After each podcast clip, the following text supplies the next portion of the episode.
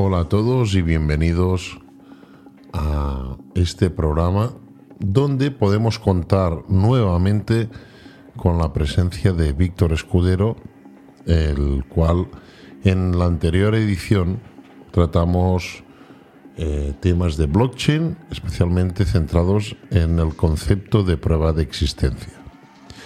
Hoy va a ser un programa más genérico. Vamos a tratar, a grosso modo, la ciberseguridad, aprovechando mm, que Víctor nos ha brindado su tiempo y es uno de los máximos expertos en este campo eh, a nivel español y europeo. Hay unos hábitos, podríamos decir malos hábitos, que intentaremos concienciar de la importancia que tiene eh, tomar pues buenas prácticas a la hora de seleccionar, cambiar periódicamente nuestras contraseñas. Os vamos a dar argumentos para mm, nuevamente que toméis conciencia de que aunque seáis el más común de los mortales y penséis que que no tiene por qué ser interesante que hurguen en vuestra privacidad, eso no exime de que se está violando uno de los principios más básicos y denunciables como es el derecho a la privacidad. Si ya de por sí somos conscientes del grado de control que ejerce sobre nosotros eh, todos los sistemas de vigilancia a nivel mundial, eh, el hecho de que se vaya un poco de madre y este enero de 2019 haya habido la máxima filtración de toda la historia en cuanto a volumen, es decir, en enero de 2019 mm, el analista Troy Hahn publicó en su web Have I Been Pounded? el mayor Em, registro de filtraciones de correos electrónicos y contraseñas y empresas afectadas desde las que hubieron eh, cada una de dichas filtraciones. Estamos hablando de más de 800 millones de correos electrónicos y passwords. Y estamos hablando de la colección número uno.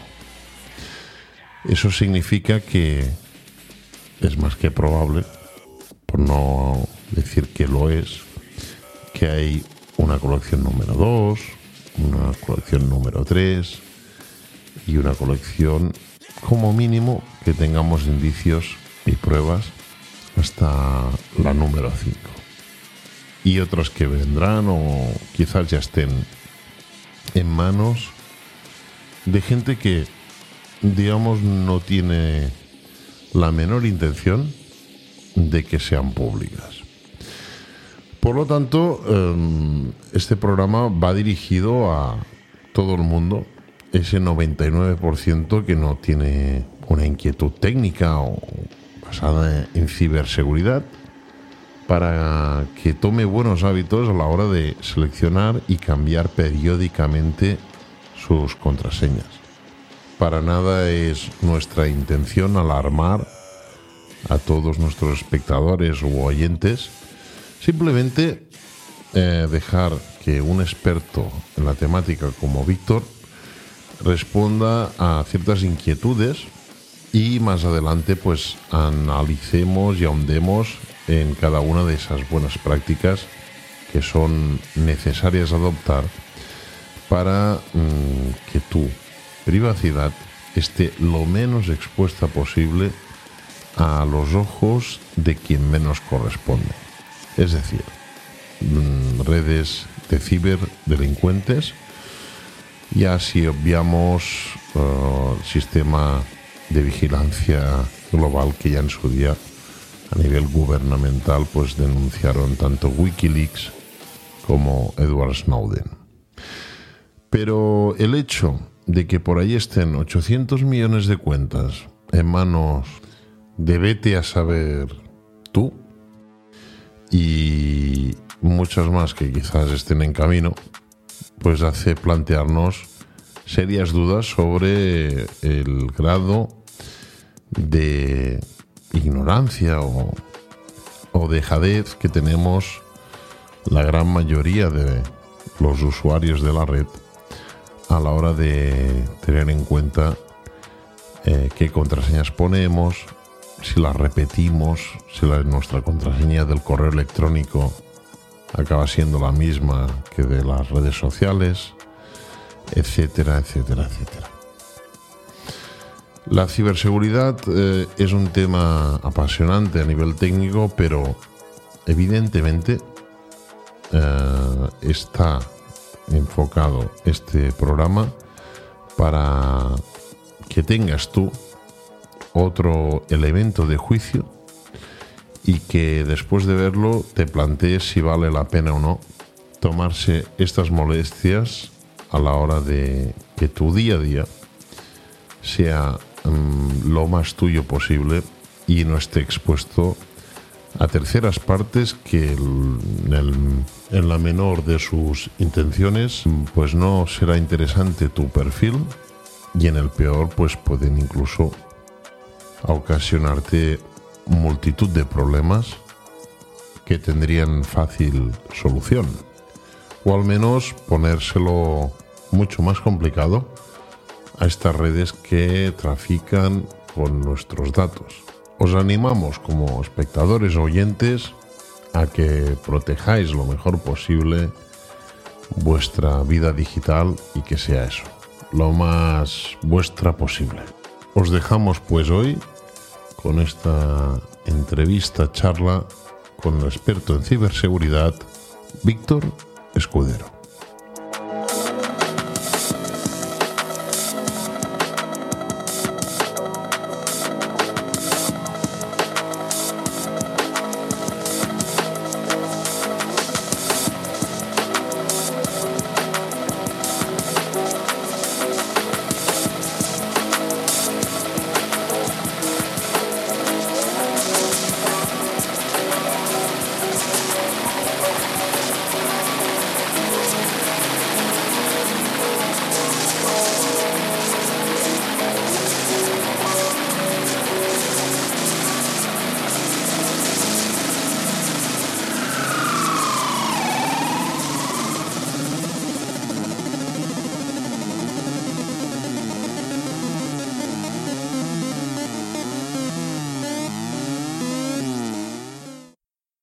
Retomamos, digamos, la serie de entrevistas contigo, pero para hablar más de seguridad informática. Em, y como experto em, que llevas ya muchos años dedicados a este sector, hoy quisiéramos, digamos, hablar de, aparte de, las últimas novedades que han habido en cuanto a, a filtraciones de públicas, ¿no? que no han tenido precedentes en cuanto a, cuantitativamente hablando, en cuanto a cantidad de afectados, sino en cuanto a los malos usos o los, los malos hábitos que tiene el usuario generalista, ¿no? que es el 95% de, de la gente, en no eh, quererse cambiar o cambiar muy poco frecuentemente lo que son sus contraseñas. ¿no? Em, quisiera que nos dieras un punto de vista amplio desde tu experiencia, ¿no? Para hacer conciencia a la gente en general del grado de exposición y riesgo al que se, exponen y sobre todo, aunque la mayoría de gente dice, bueno, yo no, no, no, me da igual si hasta cierto punto, ¿no? Porque tampoco hago nada extraño con mi vida y tal y cual. Pero claro, todo lo que implica el, eh, los usos o servicios online que puedan estar eh, expuestos desde el más común de los mortales. ¿no? Vale, pues vamos a ver, empezamos un poco por el tema de los credenciales, usuario y contraseña, que por desgracia es una especie de lacra, porque obviamente lo necesitamos de forma habitual para podernos registrar en muchos servicios que utilizamos en nuestro día a día, pero el problema que tienen es que se ha convertido en una forma totalmente ingestionable para un humano de saberse un montón de usuarios y sobre todo contraseñas para los distintos portales que utilizamos en nuestro día a día. Es prácticamente imposible utilizar contraseñas relativamente fuertes, robustas, que sean fáciles de recordar para 200 sitios distintas y acordarse todas ellas sin apuntarlas. ¿vale? En el pasado se nos daba la premisa de tenemos que generar contraseñas que sean fáciles de recordar, pues que tengan siempre pues, todos los dígitos, es decir, que tengan letras mayúsculas, minúsculas, números, símbolos, etcétera, y que a partir de ocho caracteres. De hecho, se recomendaba pues ocho caracteres, ¿no? El problema es que con estas reglas, con estas reglas de juego, es casi imposible sacar un montón de contraseñas y acordarse todas ellas. Es decir, lo puedes hacer para tener uno o dos sitios más o menos bien, pero para todos los que utilizamos en nuestro día a día es, es literalmente imposible. Y el problema es que el sistema de los credenciales de usuario y contraseña es un sistema muy sencillo para los proveedores de servicio de poder autenticar un usuario, pero por desgracia es muy difícil para el usuario el poder digamos, hacer su contraparte de poderse recordar todas las contraseñas para todos los portales. Entonces, digamos que no tiene una fácil solución porque, dado que es muy cómodo para un proveedor de servicios, pues sigue siendo el método preferido que siguen utilizando. Afortunadamente, como esto ha ido subiendo exponencialmente y cada vez tenemos más, en este caso por desgracia, tenemos más hackeos de contraseñas, pues afortunadamente los usuarios, los proveedores en este caso de servicios se han ido dando cuenta que, que las contraseñas como tal pues no es una medida 100% fiable y han empezado a introducir pues algunas pequeñas mejoras. Por ejemplo, el doble factor de autenticación o autenticación multifactor.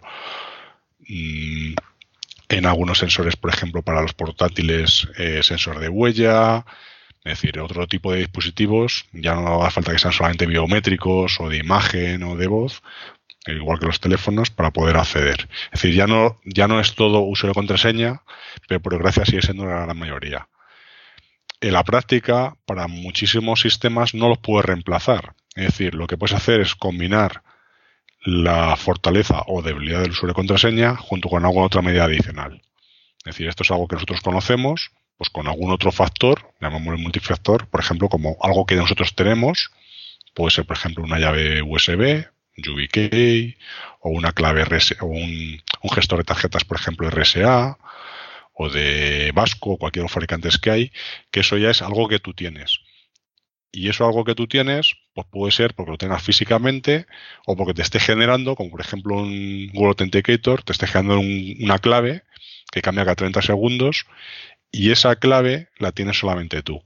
Es decir, el proveedor tiene una semilla, pero lo importante es que va cambiando. De tal forma que aunque alguien tenga mis credenciales, si voy a hacer a un servicio que tenga, por ejemplo, un doble factor de este estilo, o tiene también la semilla que utilicé en su momento para registrarme, o por mucho que coja en un momento dado, eh, es decir, por mucho que tenga mis credenciales, no va a poder autenticarse porque me va a pedir usuario y contraseña, ¿vale? Eso lo va a tener, pero luego inmediatamente después me va a pedir, dame el número de seis cifras que te está generando el, que te el dispositivo, por ejemplo, un teléfono móvil o una tablet, ¿vale? Y eso obviamente no lo va a tener. Y es más, va cambiando. Es decir, que aunque alguien lo capture, se ponga algún mal in the middle y se ponga justamente en medio del tráfico, resulta que como ese número va a estar cambiando, no le va a valer para mucho. Le va a valer durante tan solo los próximos 30 segundos. 30 segundos después ya va a necesitar otra, otra contraseña, digamos otro, otro número distinto que solamente voy a tener acceso yo. Entonces, digamos que este, este tipo de medidas pues, se han ido implantando poco a poco cada vez más, empiezan a ser más habituales, pero mmm, si bien ayudan, no solucionan todos los problemas. Por un lado, un mal in the middle sigue pudiendo acceder y poderse coger los credenciales de un Google Authenticator, por ejemplo. Es decir, yo no tengo la forma de generarlo, pero si me pongo en medio de tu tráfico, podría estar espiándolo, lo capturo y tengo justamente 30 segundos en los cuales puedo logarme en tu nombre. De hecho, puedo poner un portal que simule ser un portal lícito que tú utilices en tu día a día, por ejemplo, de banca online, pongámosle. Cuando mete los credenciales, los está capturando. Cuando meto el numerito, yo voy y miro el Google Authenticator o el código correspondiente, voy y lo meto también en el campo correspondiente. Eso, el portal que es malicioso, lo, lo coge por mí y lo que hace es que se loga por mí y me devuelve el, el, lo, que está, lo que está devolviendo el otro portal lícito. Claro, eso lo está haciendo por mí. Da igual que cambie o que no cambie cada 30 segundos. Realmente mm, lo ha capturado y puede logarse. Y a partir de ahí ya tiene las cookies seguras para poder suplantarme. Es decir, tan solo necesita una oportunidad mínima para poder suplantarme. Es como decir, hombre, tengo una puerta en casa que es como si fuera casi una bóveda de seguridad de un banco, en el cual una vez que se cierra es totalmente hermética, segura, una puerta blindada y no hay forma de entrar. De acuerdo. Pero resulta que esa puerta tiene 30 segundos, entre los cuales desde que está abierta hasta que se cierra, hay 30 segundos de oportunidad para que un malvado pueda entrar es justamente aquí lo que, lo que, estamos, lo que estamos teniendo. Entonces resulta que es una opción que es bastante buena, pero tiene algunas debilidades. Esta es una de ellas. ¿Qué más sucede? Sigue sin solucionarte el problema de raíz. Y es que alguien puede haber cogido usuario contraseña y ya no solamente eso, sino que para el usuario le sigues obligando a que se tiene que saber las contraseñas de un montón de portales, porque ya no estás hablando solamente de acceder a su correo, es que es la, banca online, todas las redes sociales, Twitter, Facebook, etcétera, todos los foros en los que acceda, es decir, todo lo que hace en su vida, en su vida, digamos, digital, en Internet, lo va a tener que hacer. Y es más, cuando por ejemplo está utilizando un dispositivo portátil o un móvil, en el móvil no es nada más cómodo de meter, meter una contraseña relativamente larga con caracteres especiales y demás. Entonces, no es, no es muy indicado como medida de autenticación. Entonces, sigue teniendo ese problema y la, y la forma más adecuada de resolverlo es mediante un gestor de contraseñas. Es decir, yo diría que la diferencia principal entre una persona más o menos concienciada con los temas de seguridad y un usuario normal que hasta ahora no ha tenido muchos problemas de este estilo es que el usuario que está concienciado con los temas de seguridad sabe que digamos, ha renunciado ya a saberse un montón de contraseñas. Es imposible saberse 200 o 500 contraseñas. Yo tengo logados en un gestor de contraseñas que tengo más de mil y pico portales que he utilizado en, el pasado y que utilizo frecuentemente, pues 10 o 12 todos los días mínimo.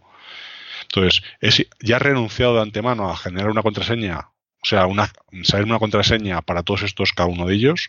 Y lo que hace es que simplemente pides que al gestor de contraseñas la genere por ti, genero una contraseña suficientemente grande. Yo la suelo poner de 25 caracteres porque me sale gratis el que ya que me ha generado contraseña que la ponga de 8, de 12 o de 22.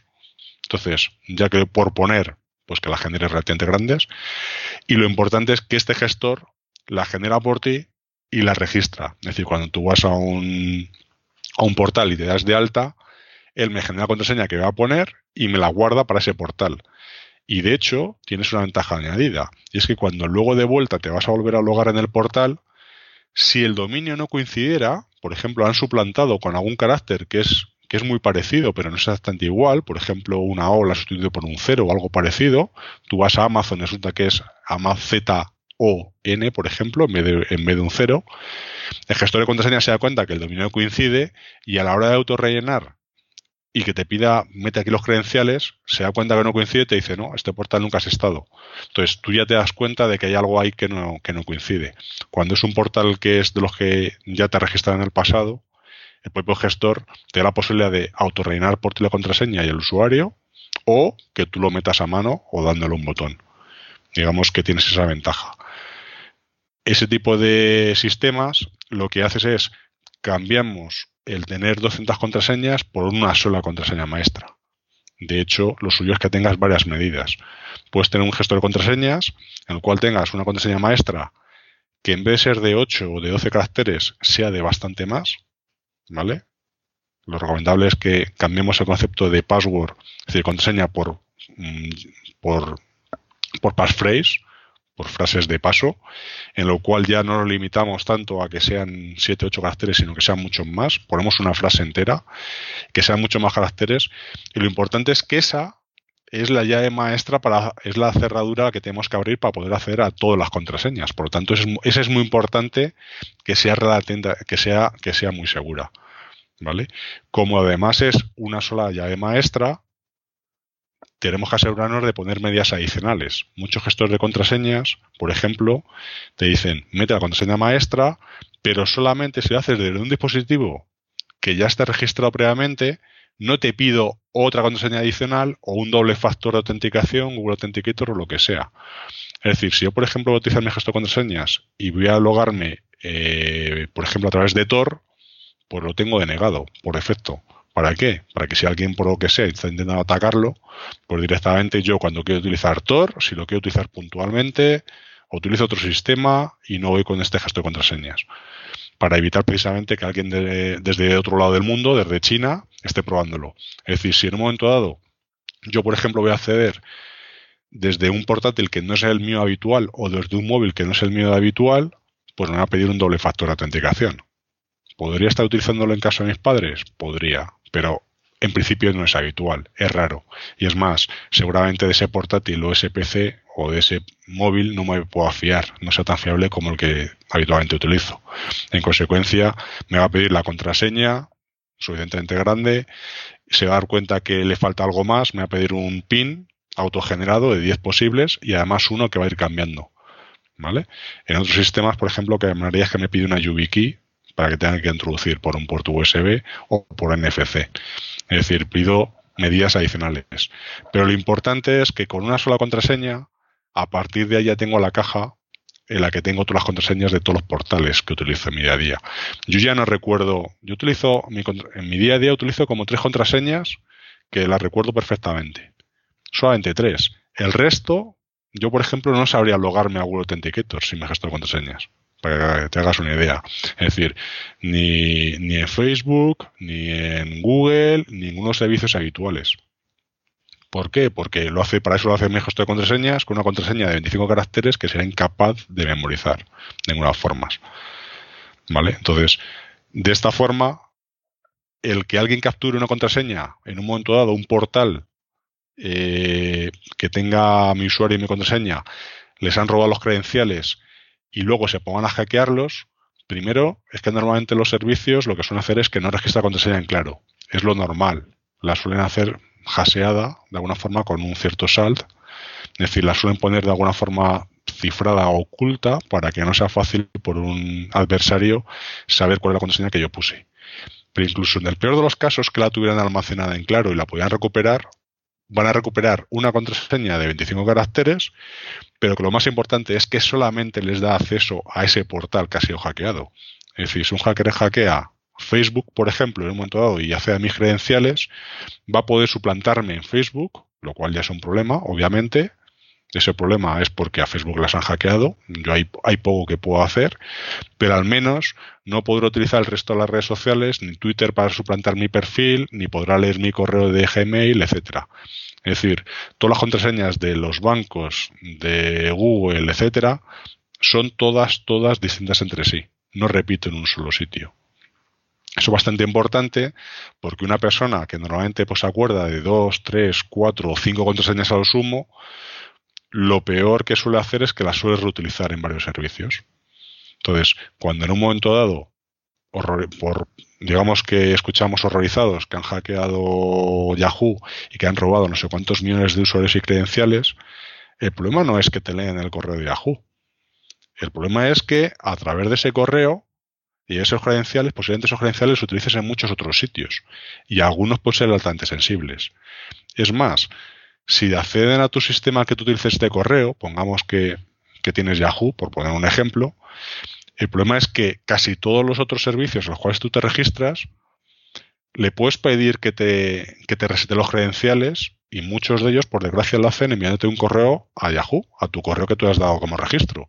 Se han accedido a tu correo y tú le has dado ese correo de Yahoo como el lugar, digamos, seguro para resetear los credenciales, lo que va a pasar es que yo a lo mejor no tengo los credenciales tuyos de Twitter, he conseguido hackear, por ejemplo, tu correo de Yahoo, no tengo tus credenciales de Twitter, voy a intentar logarme en Twitter con tu usuario, no me va a hacer la contraseña, le voy a decir, por favor, me he olvidado la contraseña, y Twitter lo que va a hacer es enviar un correo a Yahoo para decirle, vale, si eres tú, pincha en este enlace, yo pincharé en el enlace porque sí que tengo acceso a tu correo, y a partir de ese momento ya pongo la contraseña que yo quiero.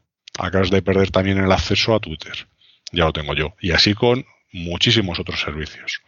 ¿Vale? Entonces, digamos que es bastante importante el tomar medidas, precauciones y quizá la, forma más, más eficiente y más efectiva para poder conseguir esto es a través de un gestor de contraseñas. ¿Vale? No solo, no solo pierdes el acceso a Twitter, sino que encima, según, según el maleante, pues, pueden, pueden cambiarte la contraseña por la que ellos decidan en aquel momento. Es decir. Claro, claro. Em, sí, sí, cuando resete la contraseña. no te deja poner la contraseña. Eso es. Hay algunos servicios que tienen la mala costumbre, digamos que habría que acabar con ellos completamente, pero tienen la mala costumbre de que cuando alguien da, he olvidado la contraseña, incluso te la envían al correo en claro para recordártela. O sea, esto es ya un mal síntoma de decir, nunca deberían haber almacenado en claro. Es decir, y no tiene que viajar mucho menos en correo, que en gran parte de las ocasiones va en claro por medio mundo, sino es, si no has recordado, te obligo a que la tengas que poner de nuevo la que tú quieras, otra, la que tú quieras, pero que no te la envíe. Entonces, efectivamente, en cuanto la den a olvidar, he olvidado la contraseña, la van a resetear y van a poner otra nueva. Ya no tienes tu acceso, el usuario ilícito ya no tiene acceso a su a ese servicio y lo tiene el maleante, lo tiene el malhechor, ¿no? Entonces, sí, pregunta Kim. No, no, tranquilo. no, simplemente eh, hay, hay hay casos como el que comentabas del, del Man in the Middle, que, bueno, para, para, la gente neófita es, es la persona que, eh, por ejemplo, en en, por poner un ejemplo más, más gráfico, ¿no? Pues en, un, en una grande cadena de hamburgueserías, por no decir nombres, eh, o cafeterías, ¿no? O cafeterías, exacto. Pone eh, nombre de cafetería famosa 2, ¿no? Sí. Y entonces pues el incauto pues, pues se piensa que es el wifi abierto y incluso hubo en 2014 un problema con el HTTPS, un bug muy importante que hubo que fue, fue muy, muy, muy sonado porque claro, lo que considerábamos las cotas de seguridad aquel día pues temblaron todas, ¿no? Eh, con, aquel, con aquel bug de 2014. Pero sí que eh, lo, que, lo que hace esta persona es suplantar, digamos, por el nombre y por, por la de la red wifi, ¿no?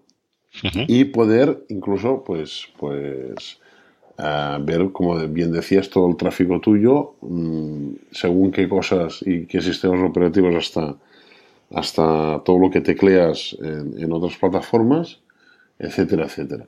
O sea, ya pondremos en el enlace a, al vídeo pues algunas definiciones para quien quiera ahondar más sobre ese peligro real, ¿no? Pero sí, en el pasado, por ejemplo, ocurría que como el tráfico, la mayor parte del tráfico era con HTTP, no era con HTTP, se estaba sin cifrar, era muy muy sencillo. De hecho, fue a partir de aquel problema cuando Facebook decidió que todo su tráfico empezaba a ser con HTTPS y de hecho ya no solamente que fuera que tuviera la opción de poder tener el tráfico de HTTPS, sino que posteriormente, muy poquito después, todo el tráfico estuviera forzado a que fuera HTTPS, no tuviera nada en claro. O sea, que en claro directamente lo tirara. ¿Eso por qué es importante? Porque, por ejemplo, uno está en un cibercafé, la wifi que dan para todos los o sea, para todos los invitados o los clientes de ese cibercafé suele ser la misma, por lo tanto todos tenemos acceso al mismo punto de acceso. Yo puedo ver el tráfico que está viajando por, por el aire, digamos, en una wifi, puedo ver todo el tráfico, está en claro todo lo que está pasando por ahí, y ya sin ni siquiera ponerme en medio para que pasen por mí haciendo un man in the middle, digamos, sin ni siquiera estar ahí, simplemente estoy interceptando todas las comunicaciones. ¿Qué es lo que sucede? Un usuario era muy habitual, por ejemplo, de nuevo Yahoo, que ha sido un servicio que ha dado muchos problemas por temas de seguridad, era muy habitual que es cuando un usuario se va a logar, efectivamente mete los credenciales y la página es HTTPS, pero solamente para la parte de login, pero una vez que ya se ha logado, a partir de ahí el resto del tráfico va todo en claro. Entonces, ¿qué es lo que sucede? Claro, la parte de los credenciales no los has podido capturar porque están cifrados, pero todo el resto del tráfico se lo estás viendo. Como las cookies que envían, es decir, el servidor, para cuando uno se va a autenticar un servicio, lo que hace es te pide usuario contraseña y el servidor, si se da cuenta que la contraseña es buena, lo que te da es una especie de código que te envía a ti, a tu ordenador, que a partir de este momento te dice, eso se llama cookie, que lo que te dice es, cada vez que tú te conectes conmigo, me envías esta contraseña, que suele ser números y dígitos muy grandes, me envías esta clave, esta llave de paso, llamémosla, automáticamente, y yo ya sé que eres tú, es decir, te acabas de logar, Tú eres Víctor Escudero y tu usuario es este en este portal. A partir de ahí, cualquier cosa, como vamos a mantener una sesión, el concepto de sesión en HTTP, HTTP, HTTPS no existe, la única forma que tiene el servidor de saber que soy yo y no es otro usuario es que yo le dé algo que previamente él me ha, ofrecido. En este caso, ¿qué es lo que sucede? Yo metí los credenciales de forma totalmente segura porque va con tráfico cifrado, pero luego cuando me envía el servidor esta llave de paso, me la envían claro. De tal forma que cualquiera que esté espiando el tráfico lo va a ver. Esa cookie que no ha forzado que sea por tráfico HTTP, sino que ha ido por HTTP, cualquiera que la pueda interceptar, a partir de ese momento ya se puede hacer pasar por mí. Es decir, con esa cookie puedo hacer al portal y puede estar viendo el mismo tráfico que yo estoy viendo. No solamente es que cuando yo le abrir un correo lo lea, es que incluso yo me voy, no cierro la sesión y ese usuario, otro usuario que esté al lado, puede coger esa cookie y puede seguir, ir siguiendo hacia el mismo portal y decir, quiero ver otro correo, quiero borrar este correo, quiero enviar un correo en su nombre. Es decir, lo puedo hacer bastante igual. Para evitar eso, lo importante es que todo el tráfico sea con HTTPS. ¿Qué sucede? esto va a pasar, va a ser de facto. Al final casi todo el tráfico va a ser HTTPS. Pero todavía estamos en esa fase, vamos avanzando a muchísima velocidad, pero todavía hay parte del tráfico que va por HTTP. De hecho, hay muchos problemas porque, aunque algunos servicios tienen HTTPS, la primera conexión va por HTTP. Por ejemplo, ni siquiera Google se puede permitir que el HTTP barra barra www.google.com no responda. Es decir, lo que hace es te reenvía al HTTPS. Pero si yo me pongo justamente en medio y hay un usuario que pone HTTP dos puntos barra barra google.com, pero lo pone con HTTP, lo que puedo hacer es, si yo estoy justamente en medio, por ejemplo, un cibercafé, es muy habitual, yo pongo un dispositivo, se hace pasar, pues, se llama Rogue AP, ¿vale? Es decir, un, punto de acceso eh, malicioso da la señal de Wi-Fi como si fuera, por ejemplo, el cibercafé en particular. Los usuarios se conectan pensando que es la del establecimiento al cual se supone que están tomando un café. Están pasando por mi router de acceso y lo que hacen es que yo les reemplazo cuando ellos ponen ir a google.com, yo les envío a un portal que es similar al de Google y, suplanto el de Google. Claro, si es todo eso va en HTTP, si la primera, si el primer contacto que han tenido es con HTTP, mm, lo que voy a hacer es que en vez de redigir los HTTPS de Google, me pongo yo en medio. De hecho, soy capaz incluso de pintarles un iconito con JavaScript para que les ponga un candado en el, en el, en el ordenador y aparentemente ver un candadito verde y dicen, ah, pues esto es que está el tráfico cifrado. No, no, si te fijas, pone HTTP. El candado es un icono que he conseguido ponerte. Es decir, se puede hacer bastante sencillo. Es decir, una suplantación de identidad es bastante simple. Se puede hacer, pensamos, cada vez que estamos en un hotel, una habitación, te dan como código de invitado, apellidos, etcétera. Resulta que esos APs, esos routers de acceso que tiene el hotel, son compartidos entre un montón de clientes. Y es más, no solamente es que yo puedo predecir cuál va a ser la contraseña que la van a dar a la habitación de al lado, que ya es un gran problema. Es que como se han dado el mismo código a varios, yo puedo estar espiando el tráfico constantemente y va a haber un montón de tráfico que puedo, que puedo utilizar en mi beneficio. Entonces, eso lo que nos obliga es a que cada vez que hagamos conexiones desde fuera de nuestro, nuestro, nuestro domicilio habitual y nuestras redes habituales, cuando no sean de confianza, utilicemos VPNs que al menos lo que hacen es, aunque estés en un, en un router de acceso que no sea confiable, todo el tráfico de extremo a extremo hasta tu proxy que esté en el otro túnel, digamos en otro extremo, ese túnel sea totalmente seguro. ¿Para qué? Es verdad que en la salida de, ese extremo de VPN, ese proveedor de, este, tipo de servicios de VPN, es posible que las grandes agencias de tres letras, NSA y compañía, les estén espiando, porque hay un montón de tráfico va a pasar por ahí. Es posible, eso puede ocurrir.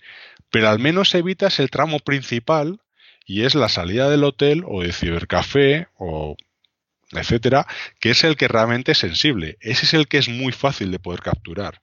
Entonces, si quieren hacer, por ejemplo, un, un man in the middle dirigido hacia ti, lo pueden hacer o bien poniéndose, por ejemplo, van a, imagínate que intentas acceder a Facebook, o ponen, ponen su, su interceptador, digamos, muy cerca, muy cerca de Facebook, o lo ponen muy cerca del usuario. Ponerlo muy, muy cerca de Facebook implica tener grandes recursos, mm, digamos, haber enviado una carta a un ISP para poderle hacer una solicitud, etcétera, etcétera, ¿no? Pero hacerlo muy cerca del usuario es relativamente sencillo. Entonces puede ser que va dirigido hacia ti porque saben con qué proveedor te da las comunicaciones y cuál es tu domicilio y intentan hacerlo desde lo más cerca posible o en el otro extremo. Es decir, todo el tráfico pasa por ahí. Por eso es importante que las VPNs, al menos cuando estemos en un punto de acceso, Wi-Fi o una conectividad mucho menos Ethernet, que no sea la habitual, pues utilicemos sistemas que al menos nos aseguren que el tráfico esté cifrado. ¿Vale? Porque tan solo necesitan conseguir los credenciales ahí puntualmente para luego hacer daño en, el resto de servicios. De hecho, es muy habitual. Este tipo de cosas están a orden del día. Troy Hunt, un, un, experto de seguridad que se dedica, es, es australiano, tiene un portal que lo que viene a decirte es va mirando todos los servicios que han sido hackeados en el pasado y si tú metes tu dirección de correo, verifica si los credenciales asociados a esa dirección de correo en cualquier portal de todos estos que pueden haber sido hackeados ha sido hackeado en el pasado o no.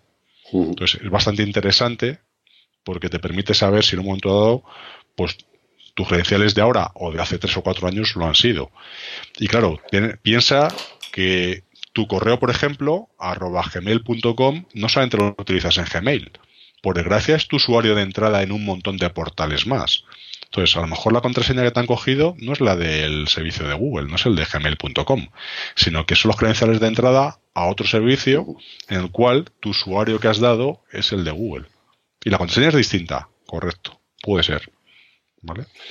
Sí, sí, de hecho, de hecho, bueno, ahondaremos luego más tarde en, lo que comentabas de Troihan, porque eh, ha sido en este enero de 2019 donde a través del portal que él ha puesto, pues se ha hecho, o sea, una, una, aplicación para ver si has estado expuesto tu, tu password con tu mail en la colección 1, es decir, luego pueden existir otras, ¿no? O sea, no, quiere decir que no todo eso que hay allí, que ya es un disparate, son 800 millones de correos electrónicos, sea, sea lo, que, lo que este técnico está expuesto. Luego, si acaso ahondaremos, porque también eh, compartiré pantalla en la edición del vídeo final para que los, los los que vean este vídeo pues, pues puedan también hacer la prueba. Pero volviendo, digamos, al tema así de, seguridad, el privacy, uh, privacytools.io que me recomendaste hace tiempo, ahí pues eh, es un portal bastante interesante que también pondremos el, enlace. Mm, aparecen medidas pues de esto de, de seguridad, ¿no? Buenos, buenos hábitos de cara, a la seguridad. Pero hay, hay, uno muy sorprendente, bueno, para, para, mucha gente que no está metida en, la fase inicial de lo que es los, los, grandes rasgos de, de, el grado de dependencia que es Microsoft, ¿no? Donde te dice eh, Windows is a nightmare for privacy, ¿no? O sea, Windows es, una, es una pesadilla para la privacidad. Especialmente Windows 10. Eh, y incluso, evidentemente, es más que Windows 8, pero yo recuerdo cuando salió Windows 8 que dices, ostras, Microsoft se ha vuelto altruista y lo regala, ¿no? entonces, entonces, claro, leyéndote los. Una tarde me tomé, me tomé la modestia ¿no? de, leerte el tocho de, de términos y condiciones. Y había una que me llamó poderosamente la atención, que era que podían, ah, se tomaban la libertad de que todo lo que tecleabas, todo, absolutamente todo, lo enviaban a los servidores de Microsoft y si ellos lo, consideraban oportuno, se lo daban a, se lo entregaban a las autoridades. Es decir, con Windows podríamos decir, no sé, esta es la pregunta que te hago, podríamos decir que todo lo que, lo que tecleamos en Windows está expuesto a, la gente interna de Microsoft y por lo tanto da igual que use Store o algún sistema cifrado. Incluso no sé si incluso utilizando VirtualBox con otro sistema operativo dentro de Windows, el hecho de esos términos que ya aparecían en el Windows 8 más que en el 10 también son aplicables.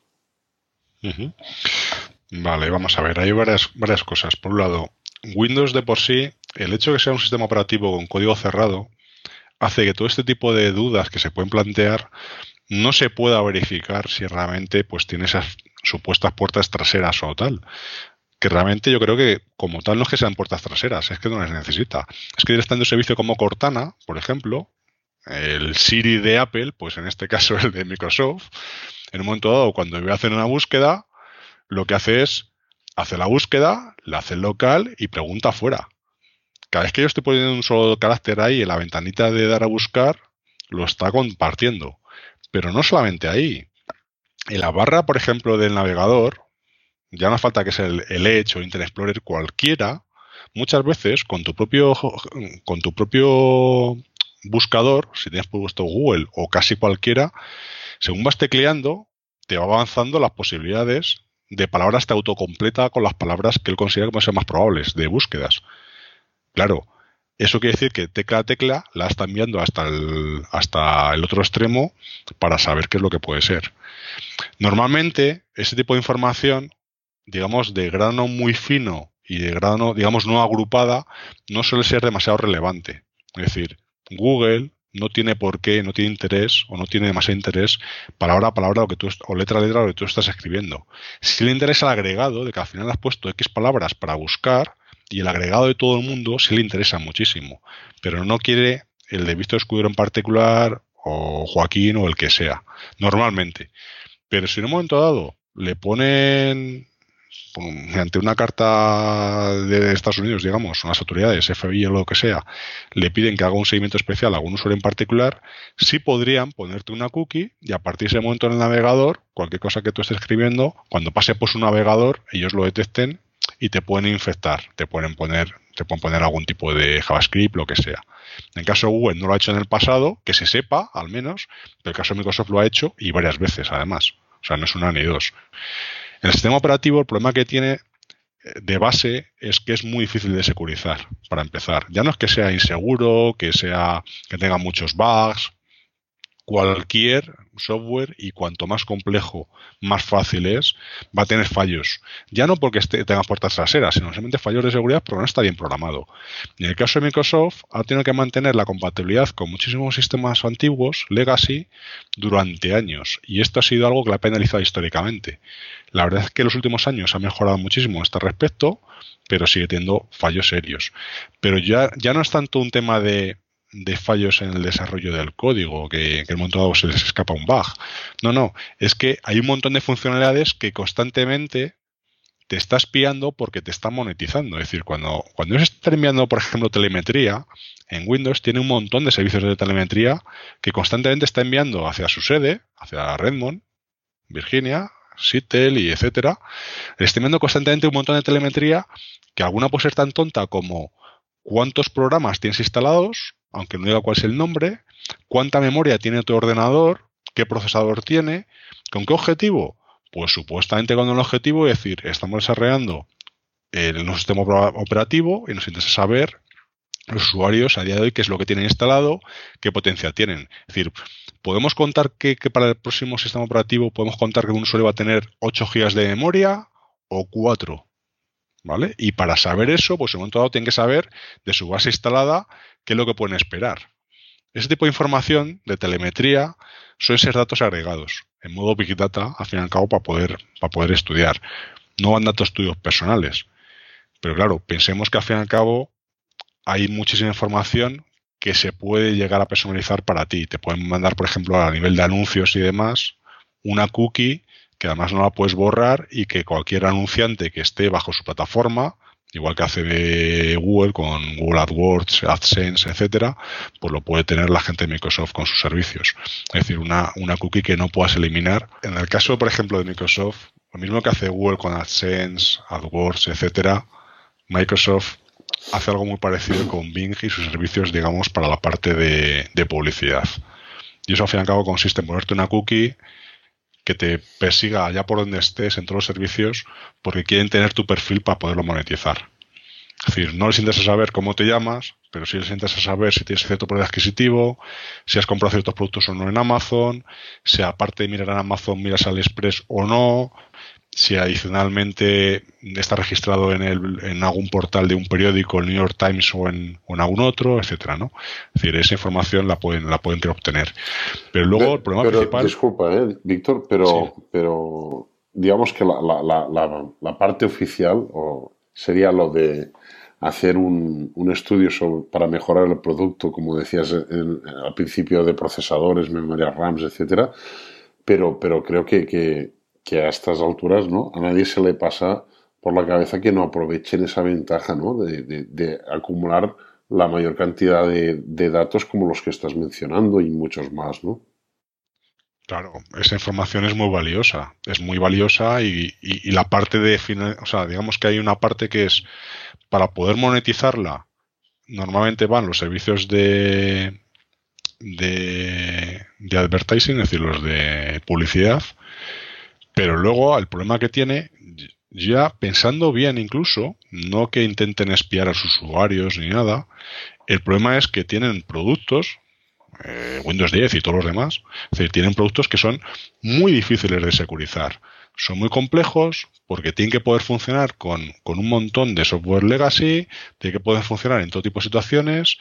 Además, han intentado unificar y lo están consiguiendo en una sola plataforma, en este caso llevar hacia todo el mundo, hacia Windows 10, tanto si eres a nivel empresarial como a nivel particular. Por lo tanto, tiene que poder darte todas las prestaciones que tú necesites para todo tipo de usuarios. Para usuarios residenciales y en una empresa, una multinacional de 5.000 empleados. Eso quiere decir que tiene que funcionar todo tipo de software sobre él. Y por desgracia, lo consideramos ya commodity. Es decir, el sistema operativo, nadie utiliza el ordenador por el sistema operativo. Es decir, lo utiliza por las aplicaciones y la, por las bondades que tenga encima. Y esas aplicaciones, a su vez, cada vez están perdiendo mucha más importancia. A su vez, son los servicios como plataforma, digamos, de lanzamiento hacia los servicios que tienes que consumir o que vas a utilizar. Sea Netflix, sea YouTube, sea lo que sea. Entonces, digamos que nadie está mirando lo que es la infraestructura base y estamos mirando los servicios que están por encima. El problema es que esa infraestructura base es muy difícil de securizar y además tiene que poder seguir funcionando con los sistemas antiguos que tenemos hace muchísimos años. El hecho de que sea software cerrado, desde luego, no ayuda. Entonces, podría ocurrir que por mucho que tengamos, por ejemplo, un Tails, una imagen y tal, y arrancamos desde ella, en un ordenador, ya ni siquiera hablo de dispositivos móviles, en un ordenador tendrías que poder arrancar un sistema operativo que sea fiable, en este caso que arranques directamente de DVD, por ejemplo, o de USB, pero claro, es que incluso la BIOS, UEFI, ¿vale? Te tienes que poder fiar de que el sistema de arranque seguro realmente es fiable, es decir, que el propio firmware, el ordenador para poder arrancar necesita algo seguro para poder dar instrucciones, es decir, a partir de ahí arranca el sistema operativo. Eso también se puede manipular y se puede infectar. De hecho, hay un montón de ordenadores que se han infectado en el pasado. Se ha cogido varias veces a Lenovo que les han infectado. No es que ellos hayan, lo hayan hecho supuestamente a posta. Y claro, ¿qué sucede? Pues que al final esto es tan sencillo como que si yo consigo meterlo abajo del todo, da igual que luego tú hagas, utilices un servicio de VPN o utilices los servicios que quieras por encima o utilices Tor, lo que tú quieras. Al fin y al cabo, tienes, por ejemplo, ellos tienen, se puede tener el acceso a todo lo que se teclee en el, ordenador, todos los clics de ratón, pantallazos de todo lo que estés haciendo en un momento dado, vídeo, el audio, la cámara. Y menciono la cámara porque casi todo el mundo es consciente de la cámara, que cuidado que te pueden grabar y algunos lo tapamos, pero el problema es ya, ¿y el audio? El audio es, normalmente es mucho más, es mucho más importante que el vídeo es mucho más sensible normalmente lo que podemos decir una conversación privada que el, que el que nos estén grabando y nos vea la cara. Pero el audio no hay forma de poderlo evitar. Al fin y al cabo, estás con un portátil y tiene los micrófonos, digamos, embebidos y lo mismo que la cámara la puedes tapar, el micrófono no hay forma de poderlo tapar. Y si pensamos en un dispositivo como un móvil, esto ya mucho peor, porque el móvil, mientras que tenga batería, lo pueden activar en remoto y ya no es que cámara, ya no es que las cámaras estén ahí y prácticamente ningún dispositivo móvil tenga para poder cambiar físicamente, para poder tapar las cámaras, la de delante y la de, detrás. Es que hacen de micro. Y hacer de micro, pues claro, lo puedes llevar constantemente contigo y se puede hackear fácilmente. Entonces, digamos que el tema de la seguridad es, tienes que llevar, no se puede llevar a un extremo en el cual no te deje trabajar o no te deje vivir. Hay que contemplar que estas cosas pueden ocurrir, obviamente, y hay que tomar medidas razonables. Aquí lo que varía es qué es lo que considera una persona común, una medida de seguridad básica y qué es lo que considera una persona que esté con ello trabajando el día a día, que, que vea pues todo tipo de ataques que se van produciendo. Y ahí hay un cierto sesgo digamos que son gajes del oficio, por lo mismo que un policía ve delitos todos los días, por la gente de ciberseguridad que estamos viendo todo tipo de maldades, pues tenemos una cierta tendencia a pensar que esto pasa constantemente. Pero la realidad es que pasa muy frecuentemente, cada vez más, y el nivel de, de awareness, de sensibilización y concienciación de la población en general es relativamente bajo. Entonces, yo creo que este tipo de, de podcast van en esa línea de de poder poder ayudar un poco a las personas de, que empiecen a tomar conciencia de lo importante que es que su vida digital y la vida personal o el mundo analógico, llamémosle, cada vez están más unidas. Y en un momento dado, hoy, el que alguien te robe o que alguien acceda en remoto a tu portátil, hace que tengas almacenado muchísimas cosas ahí. Fotos, vídeos, audio, mensajes, etcétera. El daño que se le puede hacer es muy grande.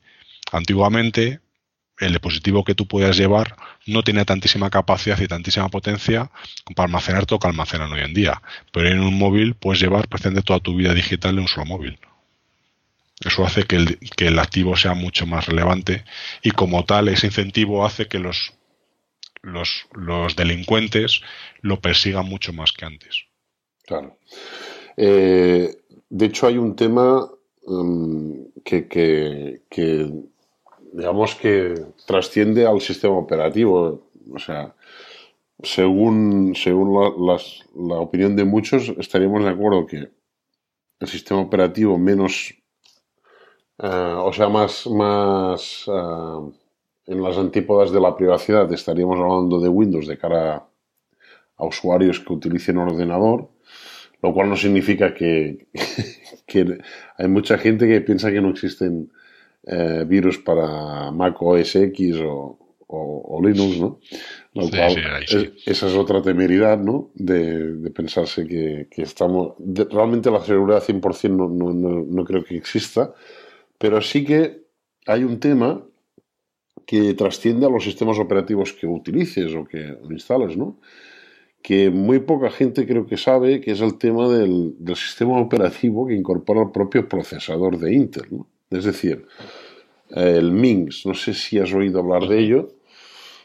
Eh, estamos, por lo poco que he podido ahondar, y supongo que tú estarás muchísimo más metido en eso, pero la poca información que, que he podido ahondar, estamos hablando de un sistema operativo que está en el propio procesador, con Linux embebido, con empotrado. exacto. Y además eh, contiene un servidor web.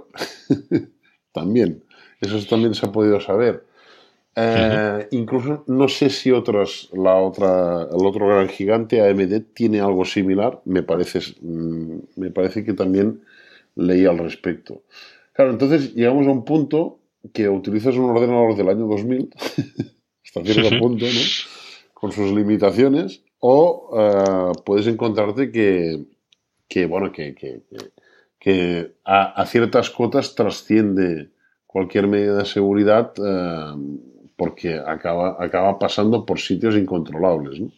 no sé si hay acceso a ese sistema operativo o alguien ha podido acceder desde fuera del procesador. A ver, es que aquí estamos, digamos que hay una lucha constante entre lo que es por un lado seguridad y lo que otro y por otro lado es un poco la comodidad ¿no? por parte del usuario. Entonces, ¿qué sucede? A nivel empresarial, por ejemplo, en el pasado era muy habitual que en un momento dado, cuando un servidor se apaga, normalmente la gente de servicio, la gente de mantenimiento, tiene que ir físicamente hasta el CPD, desplazarse, coger el coche, etcétera, ir al CPD, al centro de datos donde esté ese, ese servidor, ir y darle energía, levantarlo, ¿no? Es decir, físicamente había que darle al botoncito para que arranque. Claro, esto en tu casa no es un problema. Con tu ordenador de casa, doméstico, tu teléfono, tu portátil o tu fijo, si tuvieras un desktop, cada vez menos, pues lo tienes accesible, lo tienes directamente tú. Pero cuando tienes una empresa con 5.000 empleados, por ejemplo, y tienes la, la, mayor parte de los servidores los tienes en un data center, ahora, ahora piensa ya incluso los tienes en la nube, pero vamos a suponer el modo tradicional los tienes en un data center. El problema es que para poder gestionar tantísimos servidores, necesitas que cuando un servidor por lo que sea se te caiga, se, vaya, se rebote, ¿vale? O se queda totalmente, llamémosle, tostado, se queda que ya no responde, tienes que poderle dar botonazo en remoto. Y para poder hacer esa operación, lo que no es lícito es que tenga que desplazarse alguien para poderlo hacer. Porque en un CDB, un centro de datos, obviamente no puede estar viviendo una persona, por el tema de temperatura, ruido, etcétera. Es decir, y no puedes estar, puede haber cierta gente a turnos cercanos, pero no tienes que, no puedes hacerlo para un montón de servidores así. Entonces, al final, ¿qué es lo que se necesita? Pues necesitas algún sistema que lo que haces, la idea es se suelen llamar hilo, por ejemplo, que es una especie de interfaz que está por debajo del sistema operativo, que hace como si fuera hipervisor, que lo que haces es, tú cuando arrancas el sistema operativo, tienes lo que tú ves de máquina, la parte hardware y demás, aparentemente eso está arriba. Pero si se te cae, se rebota o lo que sea, siempre, siempre, siempre tienes corriendo una parte básica que es una especie de hipervisor que tú en remoto le puedas dar instrucciones de decir, volver a levantar el sistema operativo. Es como si fuera un hipervisor, un nivel superior, en el cual todo lo que tengas encima lo puede parar, lo puede bloquear, lo puede pausar. Es como una especie de hipervisor de Zen o del de por ejemplo, de VMware. Es decir, al fin y al cabo es una capa superior que te permite hacer ese tipo de operaciones. Claro, para poder hacer eso, antiguamente tenías que entrar a través de un cable de consola un RS232, luego Firewire, USBs ahora, etcétera. Un cable de consola, claro, ese cable de consola, el terminal VT100 de los años de los años 80, hoy en día no te puedes permitir el lujo de tener eso para todos los dispositivos. Esa consola ya no es el local, tienes que poder hacer en remoto. Claro, está muy bien, es una funcionalidad que todo el mundo a nivel de empresarial se necesita.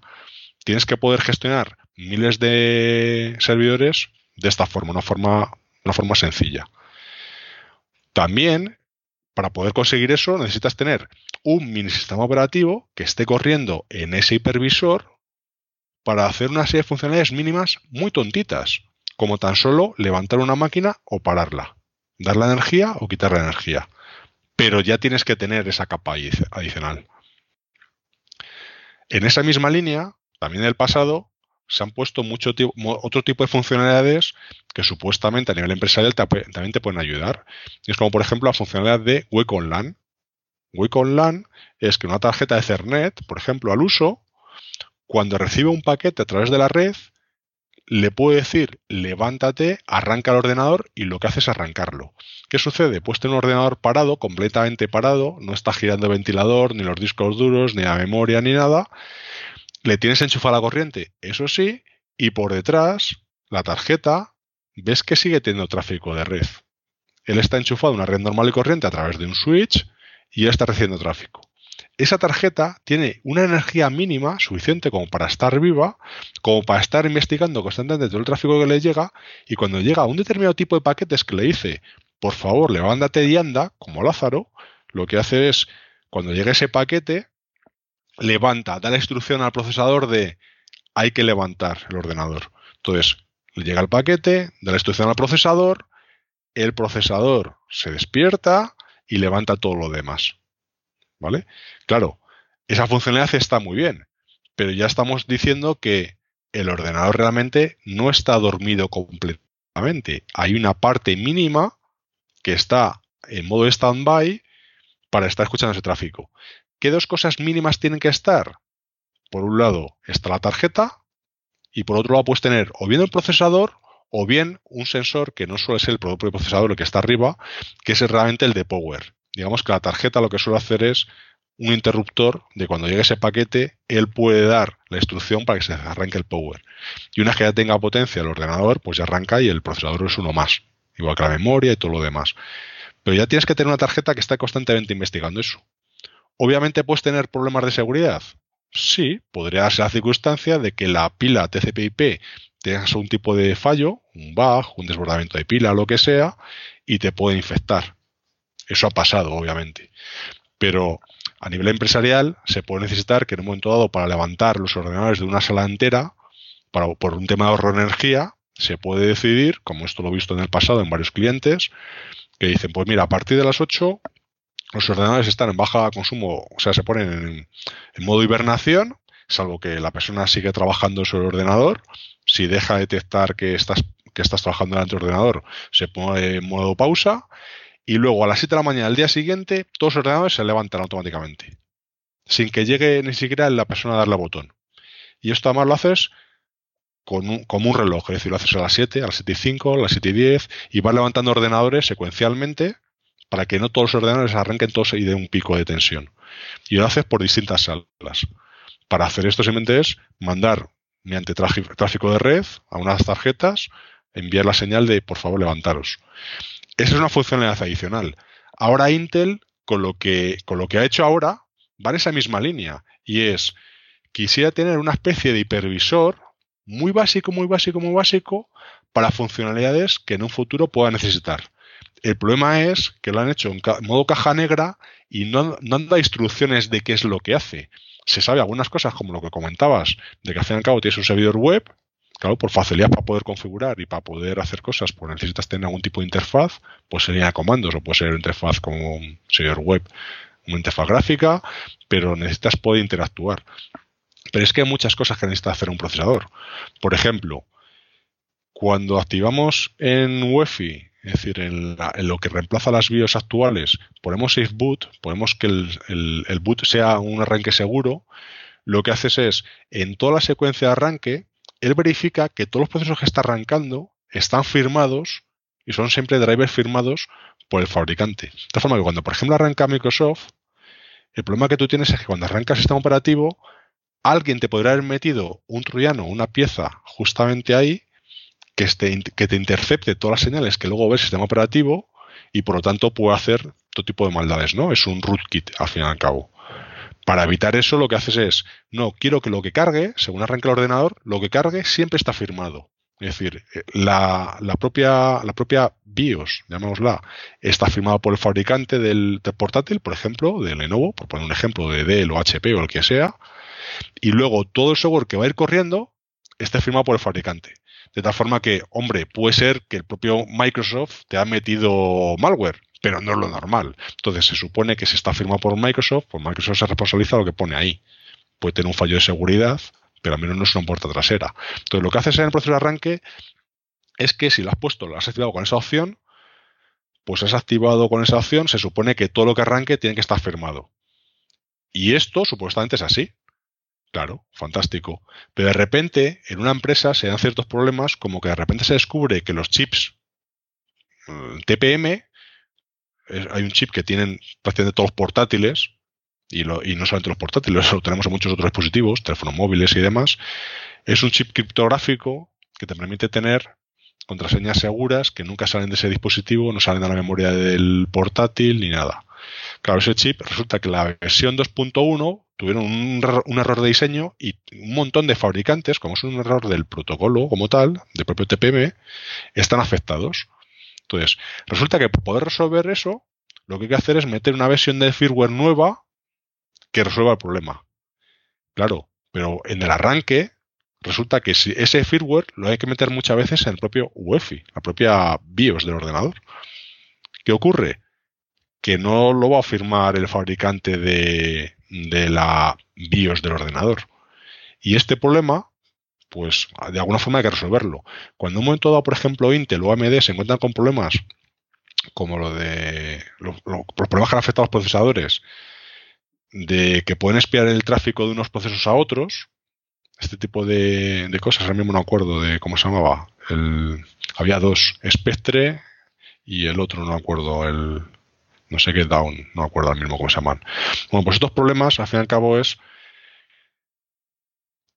es un problema que por el propio diseño de los, de los procesadores en los últimos 10-15 años hacen predicciones de qué es lo que supuestamente tú vas a ejecutar. Las instrucciones de código, para poder ir más rápido, lo que hacen es, se ponen a intentar ejecutar por adelantado, previendo lo que tú vas a necesitar ejecutar un poquito más adelante, y si luego lo ejecutas, ya lo han hecho.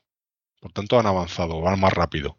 Y si luego resulta que no vas por esa vía y decides que por ahí eso no es lo que quieras ejecutar, pues lo tienen que descartar. Ese tipo de cosas, que se llama saltos predictivos, ese tipo de cosas, claro, acelera mucho los procesadores. De hecho, lo han hecho todos fabricantes desde hace un montón de tiempo, pero tiene fallos de seguridad que se ha empezado a encontrar ahora. Y como es un problema de diseño, son difíciles de resolver. Para poder resolver eso, el propio Intel tiene que meter nuevas versiones de firmware a sus propios procesadores. ¿Qué ocurre? Que si lo hace con el proceso normal de SafeBoot, no podría meter esos, esos, esos, esos parches de seguridad si no autoriza previamente Microsoft, si no autoriza previamente Lenovo, HP, etcétera. Es decir, todo Dios antes que ellos. Entonces, ¿qué es lo que ha hecho el propio Intel?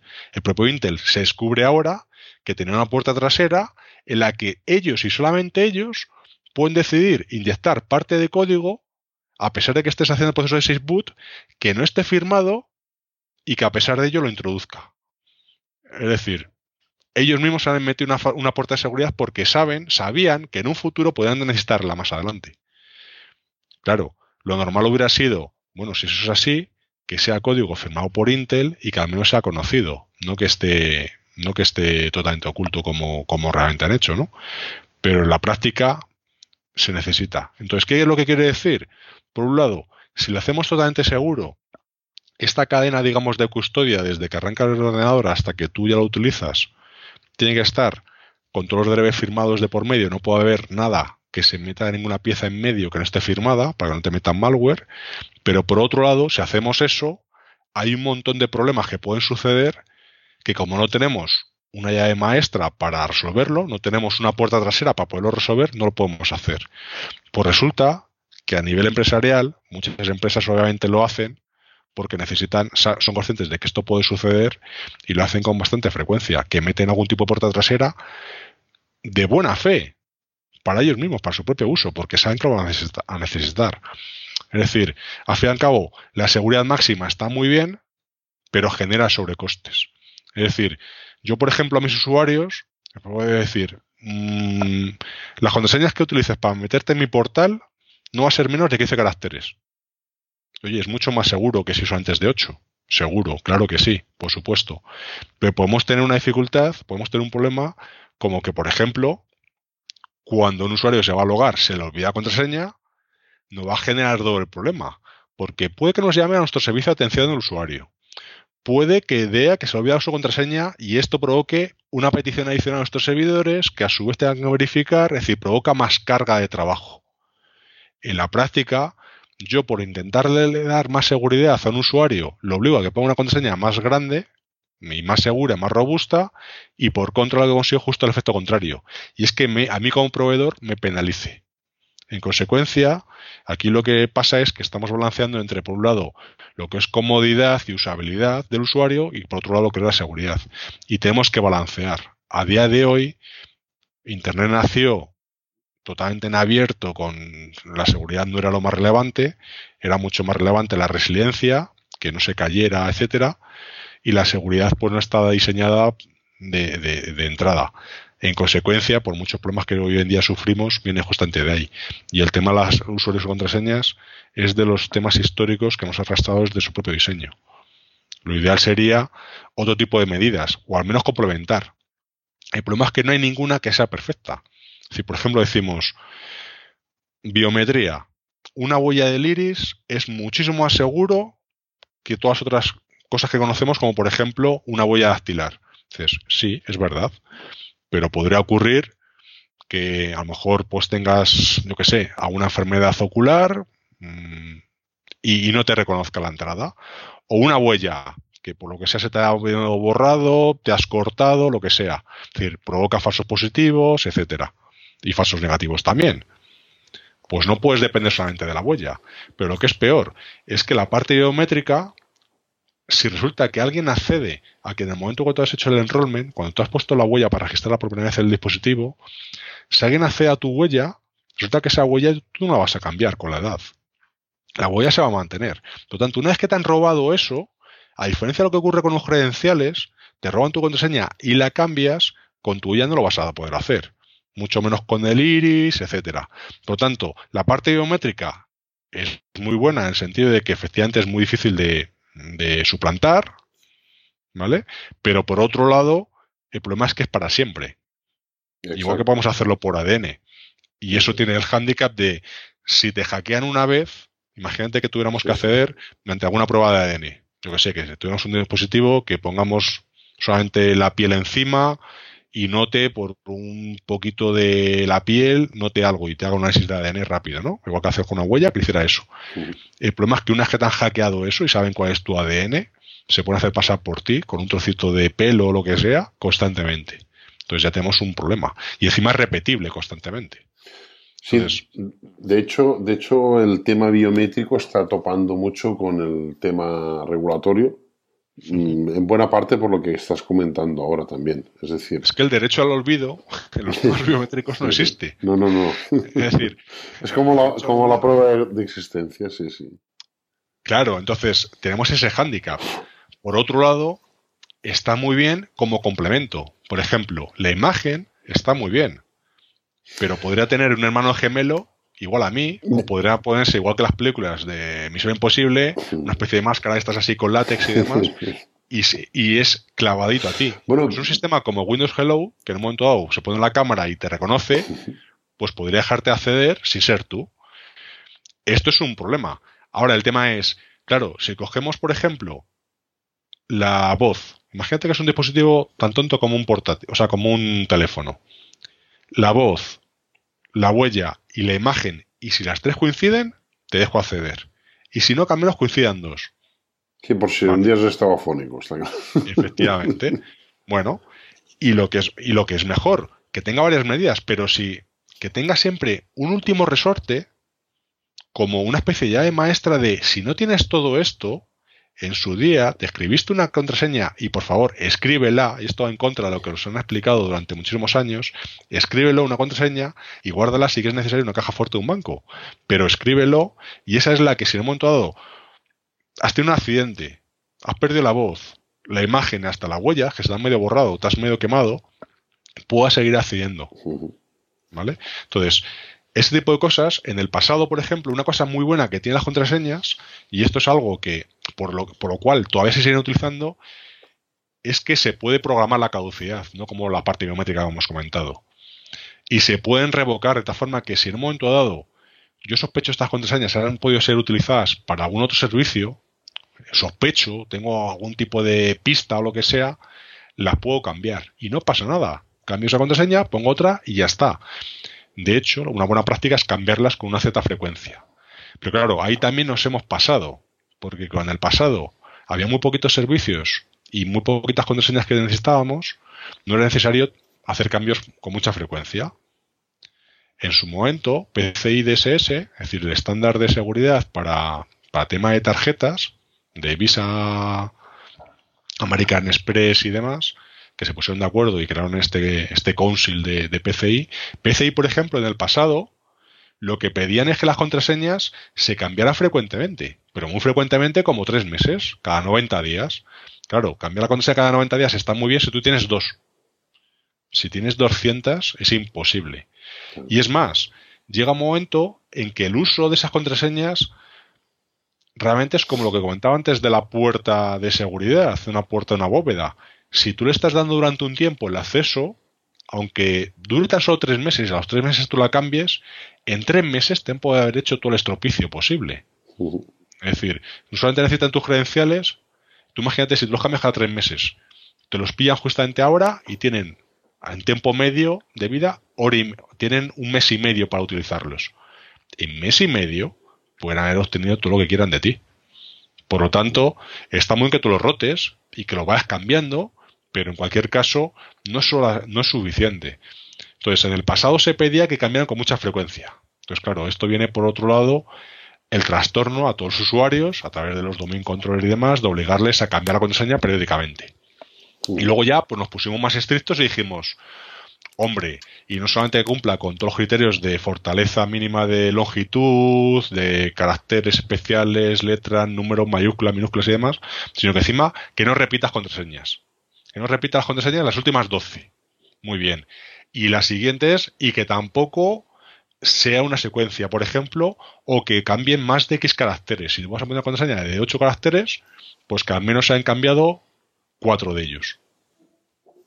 ¿Vale? Pues, pues al final es, está muy bien a nivel de seguridad, pero estás poniendo una dificultad tan grande que hace que el usuario, en vez de pensar en una contraseña realmente, realmente fuerte, lo que está haciendo es una forma sencilla de poder sobrevivir. Al final va a poner una contraseña mucho más débil. Entonces, lo que nos han ido enseñando el digamos, estos nuevos tiempos es que esta, esta forma de ver la seguridad, de cambiar las contraseñas con esta frecuencia y demás, no tiene sentido. Y de hecho, el nuevo estándar, PCI 3.2 en este caso, y están elaborando el 3.3, la versión 3.2, directamente ya se ha calzado completamente el tema de la caducidad. Te dicen que habría que expirarlas con cierta frecuencia, pero no te dicen cuál. Es decir, si tú tienes una contraseña fuerte suficientemente robusta y que la introduces correctamente en dispositivos más o menos seguros, la frecuencia con la que deberías de cambiar es mucho menor. A lo mejor la puedes cambiar una vez al año, una vez cada seis meses. No hace falta que sea cada tres ni cada mes. Entonces, digamos que el sentido común lo que te dicen es, pon una buena contraseña y preocúpate menos de, de que caguen con tanta frecuencia. ¿Y qué es una buena contraseña? Pues también tenemos que cambiar un poco la mentalidad. Nos han explicado esto de letras, números, dígitos y demás, y es casi nos tenemos que olvidar. Haz que sea larga. Es decir, una contraseña de las complicadísimas de X, H, 4, J mayúscula, signo de admiración, almohadilla tal, al final 8 caracteres, es mucho más débil que una frase de tan solo 10 caracteres. Dos más. Y dices, ¿y qué es lo que tiene? una mayúscula al principio a lo mejor y el resto son todas minúsculas. Y un número al final. Y un número al final quizá. Es decir, y si en vez de hacerla, y en vez, eh, hacerla de 8 y recordarla es casi imposible, pero recordarte una contraseña de 16 caracteres o de 20, que no es una contraseña, es una frase de paso, es mucho más sencilla. Entonces, no miremos tanto los caracteres que metemos o no, si son especiales o tal, como la longitud. Es decir, pensemos, por ejemplo, que cada vez que metemos un dígito o no, estamos ampliando el número de posibilidades 10 dígitos, del 0 al 9, ¿vale? Cuando pasamos de solamente minúsculas a mayúsculas, en inglés son 26 letras, ¿vale? La ñ no está, este tipo de cosas. De esas 26, vamos a ponerle 26 letras. De esas 26 letras, sin acentos, cuando ponemos mayúsculas, amplias otras 26. Está muy bien. Pero si echamos las cuentas de cuántas son las posibilidades con 8, dígitos, con signos especiales, con letras y demás, son relativamente muy pocas combinaciones. Es por Dios, por Dios, pongamos contraseñas largas, que es mucho más importante que sean raras, a que sean. Entonces, una cosa tan tonta como, por ejemplo, imagínate que yo pongo una contraseña mía, y esto va en contra de todas las normas porque voy a utilizar una palabra que está en diccionario, pongo perro, pero por imagínate que pongo perro y el símbolo de paréntesis de cierre y lo pongo cinco veces más. Esa contraseña, PRRO, tiene cinco tan solo, ¿vale? Cinco letras perro, más cinco del símbolo de cierre. Son 10 caracteres.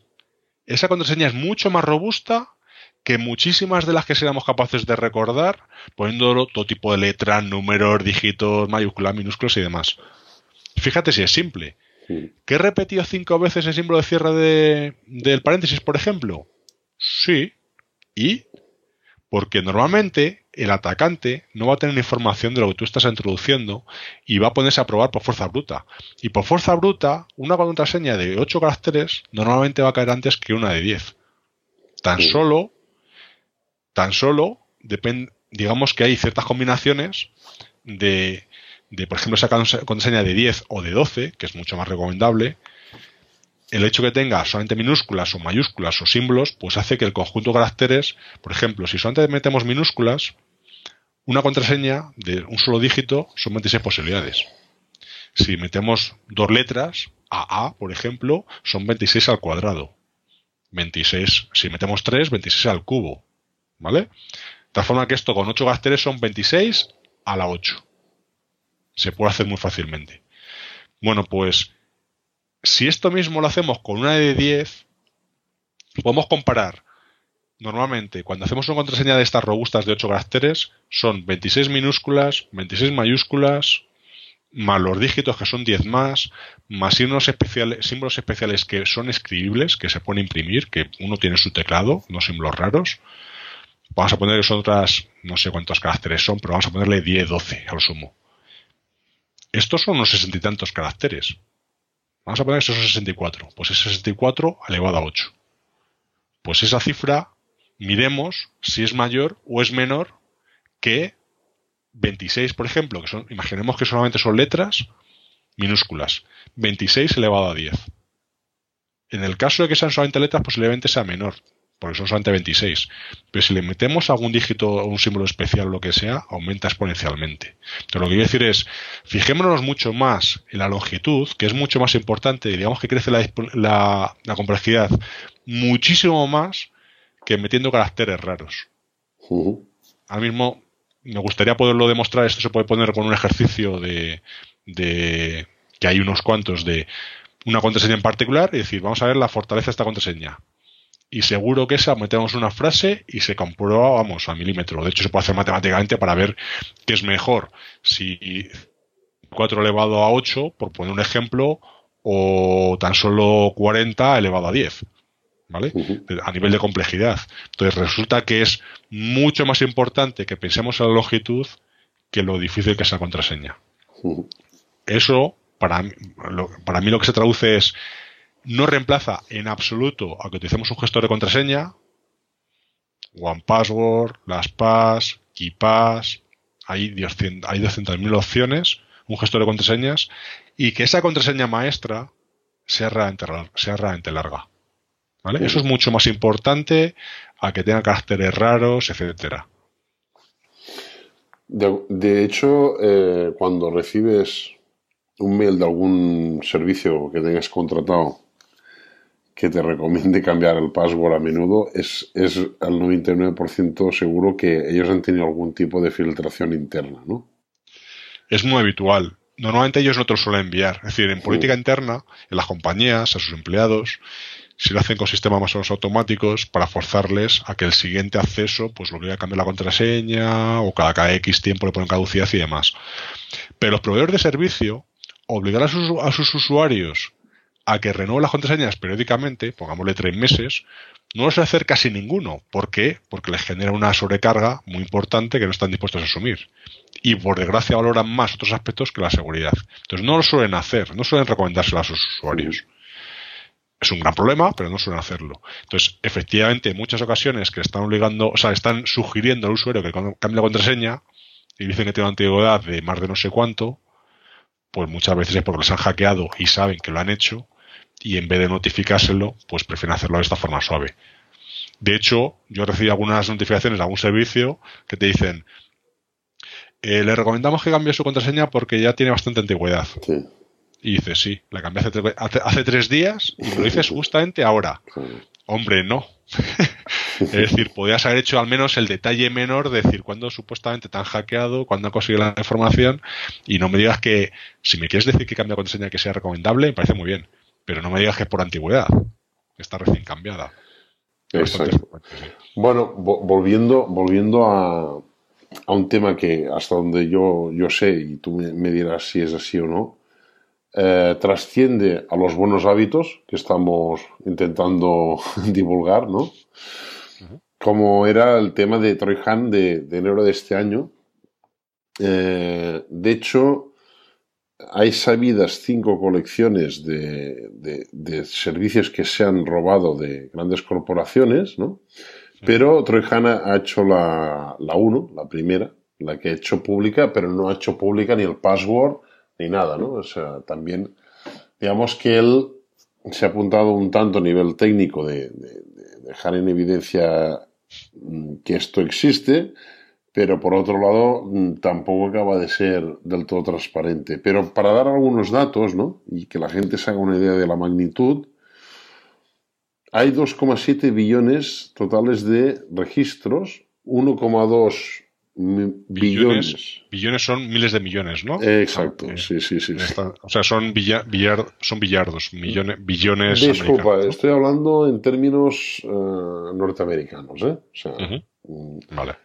No es un millón de igual, ¿eh? Al fin y al cabo. Sí, millones más o menos aquí a, este, a estos niveles. Sí, sí, sí. Pero que 2.000 millones o sea, digamos que la población de la Tierra estamos entre 6.000 entre 6.000 y 7.000 sí, sí, sí. personas. Son 7.500, pues en los años 40 éramos 2.000 millones, o sea. Eh, o sea, hay más mails que, habitantes en la Tierra, seguro. Eh, hay 2,7 billones de registros, 1,2 billones de direcciones y passwords y combinaciones de passwords, 773 millones, no billones en este caso, de eh, direcciones únicas de mail y 21 millones únicos de, eh, bueno, de, passwords, ¿no? O sea, de passwords diferentes, ¿no? Es decir, eh, esto solo en la colección número uno, que descomprimida pues ocupa alrededor de unos 80 gigas. Se sabe que, que de la 1 a la 5 estamos hablando de un terabyte de texto plano. ¿no?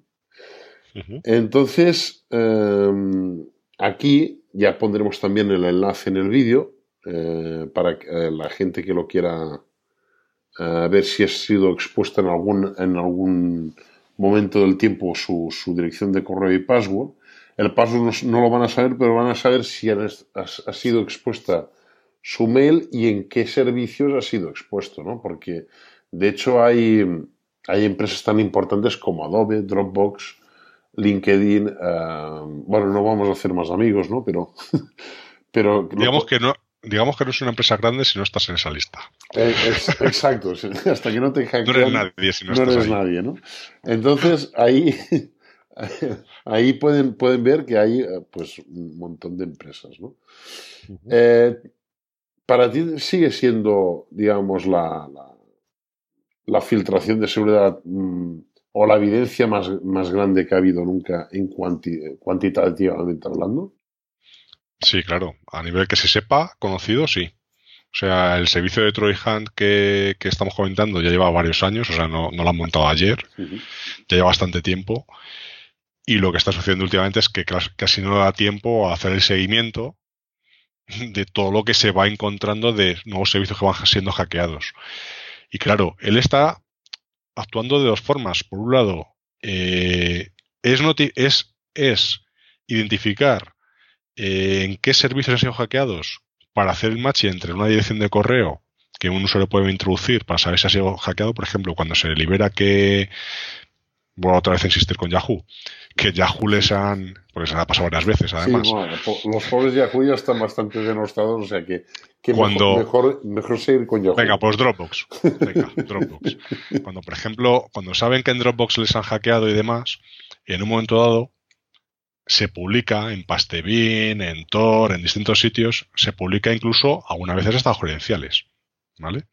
Lo que hay que hacer es, alguien tiene que hacer el trabajo de verificar al menos, machear todas las ediciones de correo o otros números de usuario para que alguien que lo pueda introducir en un momento dado pueda decirle, pues si ha sido hackeado o no. Es decir, sus credenciales están por ahí en algún sitio o no. No te dice directamente cuáles son tus credenciales. El servicio de Troy está solo notificarte. De hecho, puedes registrar un dominio, por ejemplo, de una empresa un dominio tuyo, dominio personal, como por ejemplo que tengo yo, de webescudero.net, para que no notifique si cualquiera de mis cuentas de correo, cualquiera de mis servicios que están asociados al dominio de en un momento dado aparece por ahí un leak en los cuales aparecen cualquiera credenciales. Es un servicio solamente de notificación, pero no te da las contraseñas. Pero lo peor es que si hay servicios, y hay varios servicios, que sí que tienen cada vez que hay un leak de ese estilo, un pastebin, por ejemplo, que pone los credenciales y pone las contraseñas a veces en claro, a veces están haseadas, hay servicios directamente accesibles a través de la en los que tú metes el usuario y te dice las contraseñas, una tras otra, en texto plano. Y te dicen, mira, este el 2017 en tal sitio, este el 2015 en noviembre en tal otro, y este en tal otro sitio. De la forma que puedes encontrarlo. Es más, hay servicios, o sea, es muy interesante porque hay, por ejemplo, hay algún español que ha hecho una aplicación en GitHub, código abierto completamente, que lo que hace es automatizar esto. a través de la API. Es decir, este servicio de Tor directamente permite hacer una búsqueda por nombre de usuario, por ejemplo, vscudero, o un dominio, vscudero.net, o un nombre pepe.vscudero.net, por poner un ejemplo, o puedes hacer una búsqueda de dime todo aquello que termina en S. O sea, puedes hacer búsquedas de todos los colores, de todos los tipos. Claro, si tú haces a través de la interfaz web, pues es a través de Tor, da muchos saltos, es lento. Pero yo puedo automatizar, por ejemplo, otro sistema que diga, vale, aquí tengo todas las direcciones correctas de toda la gente de mi empresa, a poner 400 y pico empleados, quiero, por un lado, que mache los dominios y por otro lado, las direcciones personales que yo tenga identificadas, que me las busque todas y me diga si en algún momento han tenido algún problema. Si han tenido, además incluso dice la contraseña. Entonces lo suyo es, a ver, yo no quiero la contraseña para nada, pero se podría crear un servicio en el cual, una vez que tengas esta información, se le notifica al usuario y decir, no solamente es que su contraseña ha sido utilizada, sino que tengamos algo más, en este caso la contraseña, para decirle, por favor, cámbiala.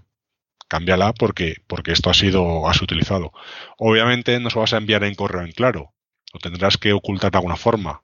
Si es un usuario normal, no lo vas a hacer un, no vas a hacer un hash y le envías el hash para que lo pueda comprobar, pero se le pueden poner pues como asteriscos, ¿no? Es decir, una contraseña larga de 8 caracteres, pues a lo mejor le ocultas 4, le dices dos, dos caracteres en medio, por ejemplo. ¿Vale? Algo, algo de ese estilo que al usuario cuando lo reciba se da cuenta efectivamente esa es su contraseña y que alguien la sabe, pero que si alguien lo captura no le valga para nada. Esa sería un poco la idea. Pero que servicios de ese estilo hay un, hay un montón. O sea, que tan solo requiere levantarse un servicio de Tor en propio portátil, como he hecho yo. Coges el software de GitHub, git clone el software correspondiente, le das al botoncito y le dices, ya tienes aquí el API. ¿Qué quieres buscar? Venga, todo lo que tenga Víctor, lo que sea todo lo que tenga apellido escudero, todo lo que tenga caracteres al final que terminen en tanto. Es decir, haga todo tipo de búsquedas. O automatizarlo con listas de compañías. Es decir, me cojo las listas de dominios de Alexa, el top 500, y digo, sácame todas las contraseñas de los 500 dominios más importantes de, a nivel mundial, a ver si tienes contraseñas de esta gente. Imaginaos, por ejemplo, esto ya va más allá que el servicio de Troy Hunt, porque esto te saca las contraseñas de verdad que tienen ahí. Pueden ser algunas antiguas o algunas pueden ser válidas. Claro, eso te da dificultad que si en un momento dado un grupo de atacantes están pensando en hacer daño a, a un contratista norteamericano de seguridad, me invento, Lockheed Martin, fíjate, como si no se hubiera pasado antes, pues lo primero que vas a hacer es sácame todos los credenciales de esa compañía, de usuarios que tengan alguna contraseña tal. Solamente necesito el de uno de ellos para poder suparle y poder hacerme pasar por él. Entonces, al final, la idea es que cuando quieren hacer un ataque dirigido, a ver, mucho más fácil. Pensemos que la mayor parte de los ataques, cuando entran a una empresa, suelen ser por correo, un spear phishing, y a los usuarios también nos pasa muchas veces parecido. En una empresa, lo que interesa es no un montón de correos hay que parece spam y te envíen a ver si pichas un enlace con un binario y que te infecte. Normalmente estos te ponen un correo muy dirigido hacia ti porque saben cuál es tu cargo en esa compañía, además saben con quién te sueles intercambiar correos frecuentemente, saben qué eventos estás, cuáles son tus proveedores, es decir, te han hecho una investigación previamente. Hay una parte previa de ingeniería social, ¿no? Eso es, ver tus contactos en LinkedIn, etcétera, etcétera, para saber quién eres. Por ejemplo, la idea es estamos mirando, cuando, cuando, cuando los delincuentes hacen esto, lo que hacen es, se ponen a mirar constantemente los correos, los flujos de correo que van entre los propios empleados. Y si en un momento ve un flujo, ve un correo de un consejero delegado que le envía al financiero algún tipo de correo, ven hasta el lenguaje y lo intentan copiar. Si es en catalán, en catalán, en castellano, en inglés, con las mismas comas, con la misma jerga, con todo exactamente igual. Porque lo que intento es, en un momento dado, le voy a intentar suplantar hacerme pasar porque me envía un correo ese consejero delegado al financiero pertinente para decirle por favor que pague una factura a un proveedor. Y por favor lo pague en este número de cuenta. Y resulta que ese número de cuenta a lo mejor es del delincuente. Claro, eso tan solo necesitas, es un spear no es un ataque dirigido. Muy dirigido justamente para él.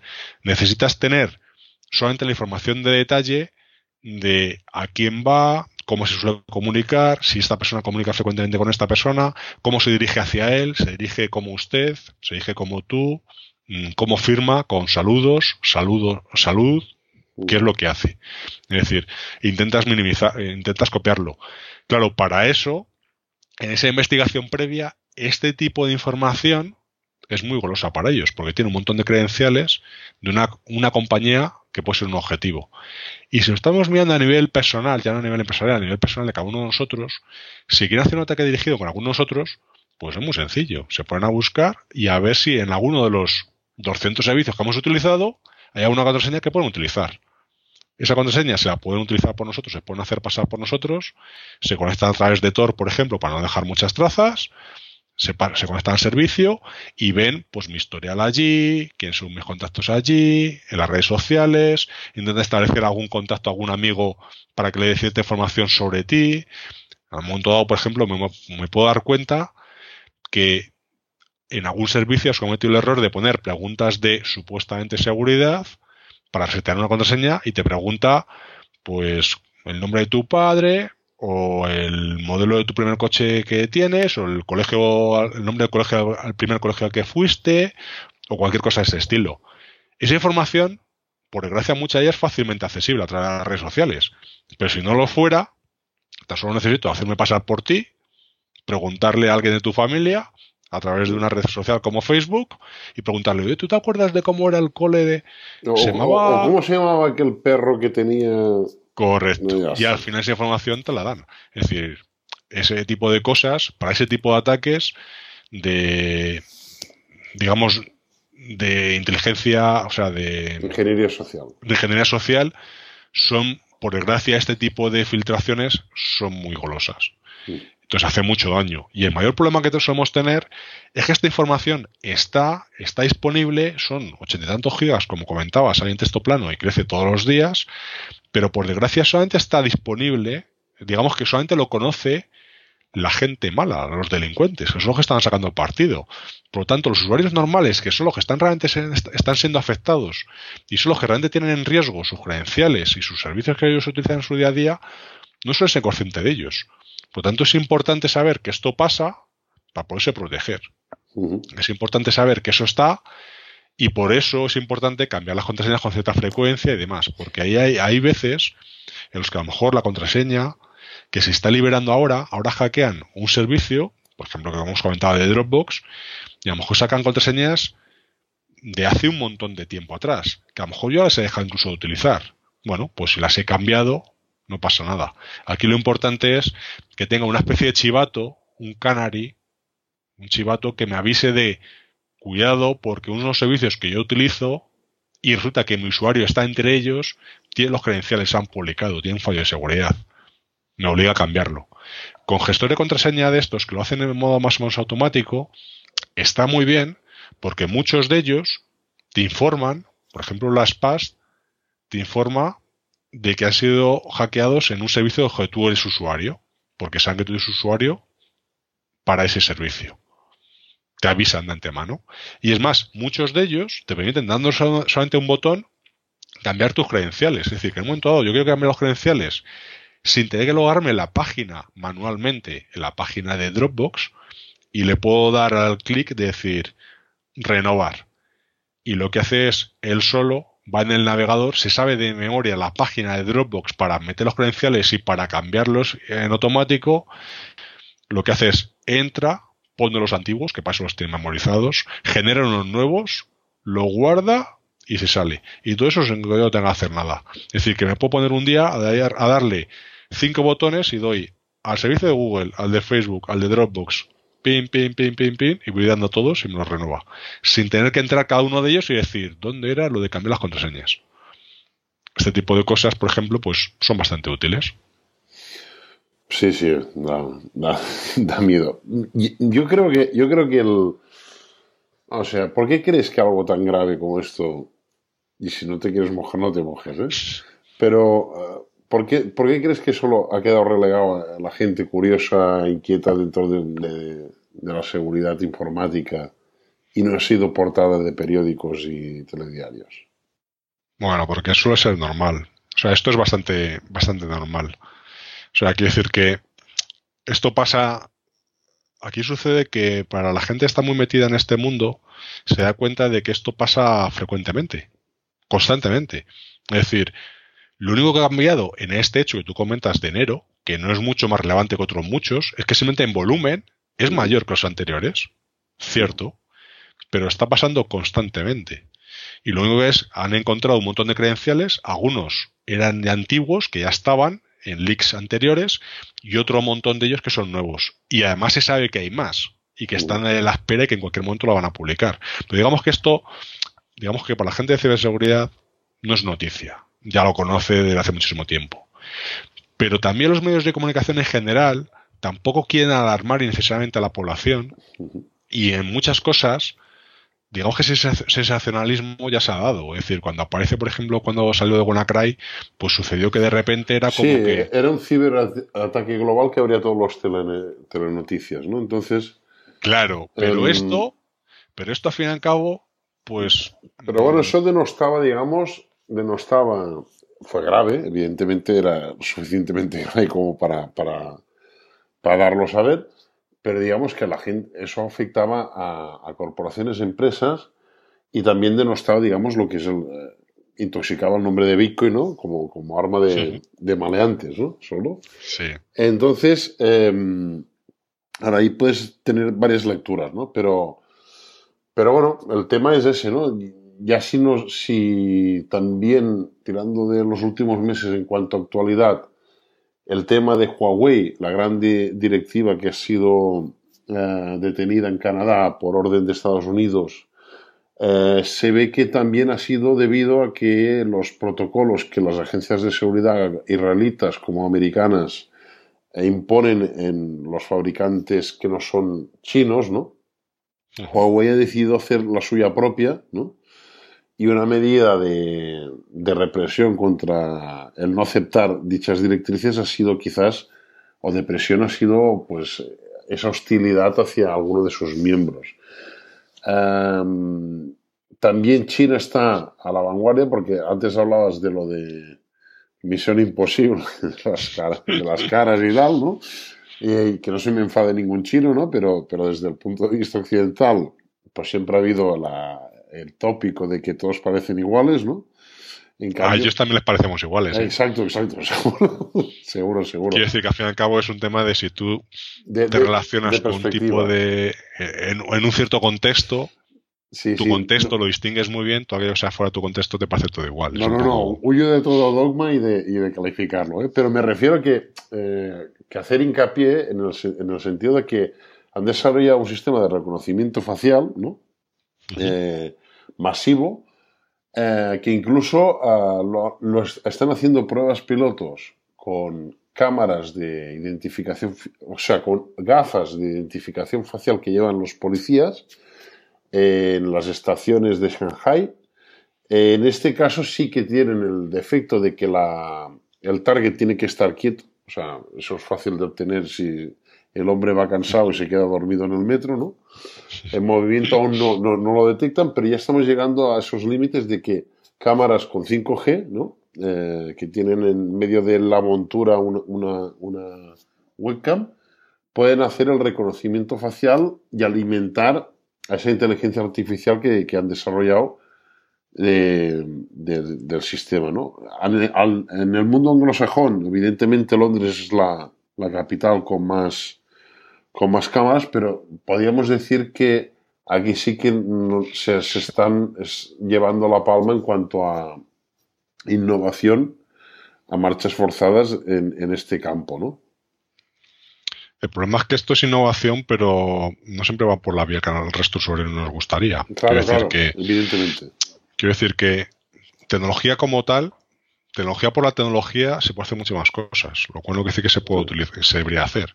Es como la bomba atómica, que se podía construir, se podía, obviamente. Otra cosa es la tecnología podía hacer si era factible en los años 50, otra cosa es que hubiera ese, interés, ¿no? La tecnología, el problema es que por un lado nos hace libres y por otro lado nos, nos, nos coarta, ¿no? Nuestra libertad. En este caso, en el caso de la privacidad, es un tema bastante claro. Por un lado, la tecnología nos permite tener comunicaciones privadas cifradas de extremo a extremo, para que no puedan ser interceptadas con facilidad por un tercero, pero por otro lado también la tecnología en este caso, cámaras y otras muchas más cosas, nos tiene vigilados.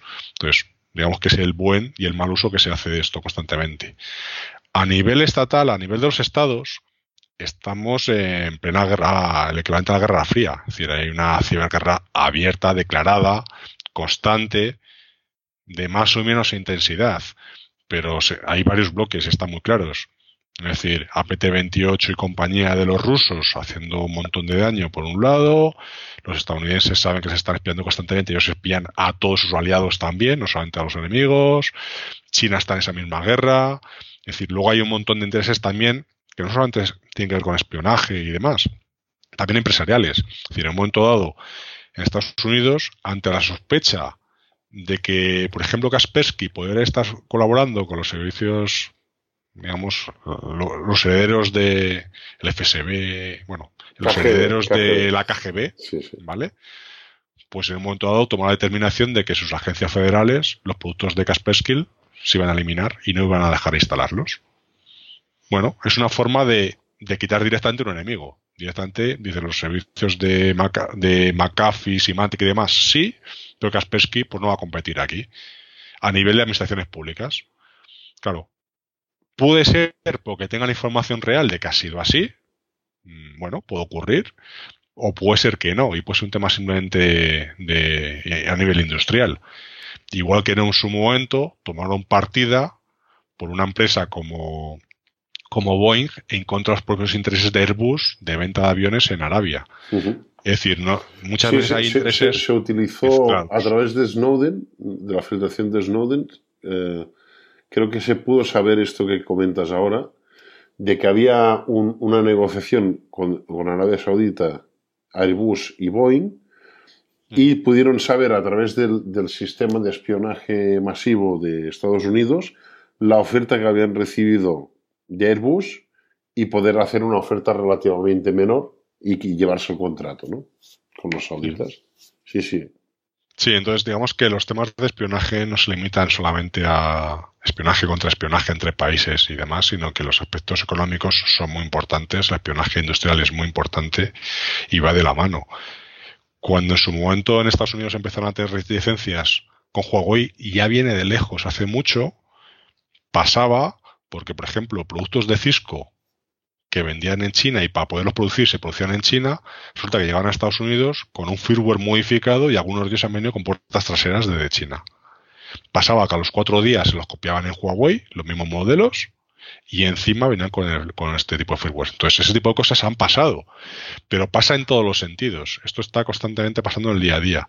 Entonces, al final, es difícil distinguir cuánto hay de realidad de que efectivamente Huawei puede entregar servicios para el gobierno chino a modo espionaje y cuánto hay de en modo Trump, en modo evitar y hacemos, hagamos grande América otra vez, en modo evitar la competencia de, Huawei en su país, decir, no, no vamos a, vamos a impedir la entrada de Huawei aquí y aquí no vamos a repartir en proveedores como Alcatel Lucen u otros, ¿no? En un momento dado. O aquí en Europa, aquí en Europa por ejemplo, con Siemens, por la parte de, 5, de 5G. Bueno, pues digamos que este tipo de cosas pasan con, con total normalidad prácticamente. Esto es el día a día. Entonces esto pasa a una normalidad demasiado grande y digamos que hay mucha gente que es consciente de ello. Eso es a nivel más o menos estatal. Pero a nivel de ciudadano también pasa que constantemente pues, pues estamos siendo espiados. Y por un lado tenemos la parte de las nuevas tecnologías que permiten analizar muchísima más información de lo que teníamos antes, en modelo, digamos, modo Big Data, y por otro lado, la parte de personalizar y hacer perfiles muy específicos.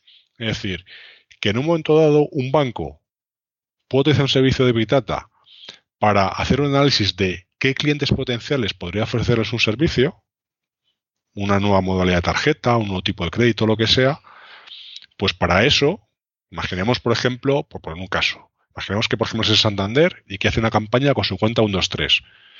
Bueno, pues para eso le puede interesar de sus clientes potenciales, cuáles, cuáles de ellos son clientes de Santander, cuáles no, cuáles tienen una renta por encima de un cierto salario, cuáles tienen un cierto tipo de ingresos, cuáles hacen uso de tarjetas, por ejemplo, en gasolineras que son emitidas en, última instancia por Santander Consumer, por ejemplo. Es decir, ese tipo de información es agregar un montón de datos y de eso, en base a eso, puedo hacer campañas, por ejemplo, en una población específica, en una ubicación, en una ciudad. Esa información es muy valiosa. Prácticamente es información que ellos ya tienen por separado y lo que están haciendo es correlar eventos, correlar información para poder obtener información, ¿no? Sabiduría, digamos. Eso, a nivel global, está muy bien.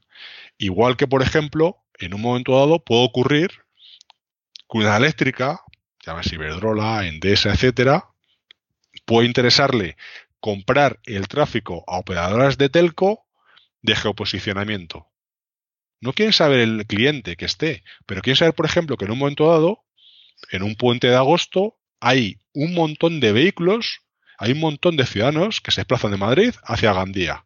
Y por tanto, en una población costera va a tener una subida de tensión muy grande, o una bajada en este caso, va a haber una demanda mucho más grande de lo habitual allí. Para eso, pues necesitan preverlo. Entonces, una, una eléctrica está haciendo constantemente modelos de análisis de cuándo va a haber más consumo, cuándo va a haber menos, en función de si hay partido de fútbol o no hay partido de fútbol, de si hace buen tiempo o hace malo, de si hay desplazamientos por no sé qué, de cuántos coches se están desplazando desde una ubicación hacia otra. Toda esa información es valiosa. ¿Qué ocurre? Algunos de esos datos están abiertos, redes sociales, fuentes abiertas en general, y otros no. Pero por desgracia se pueden empezar a monetizar es decir, Telefónica tiene un cierto interés, entre otras muchas compañías, empezar a monetizar esa información.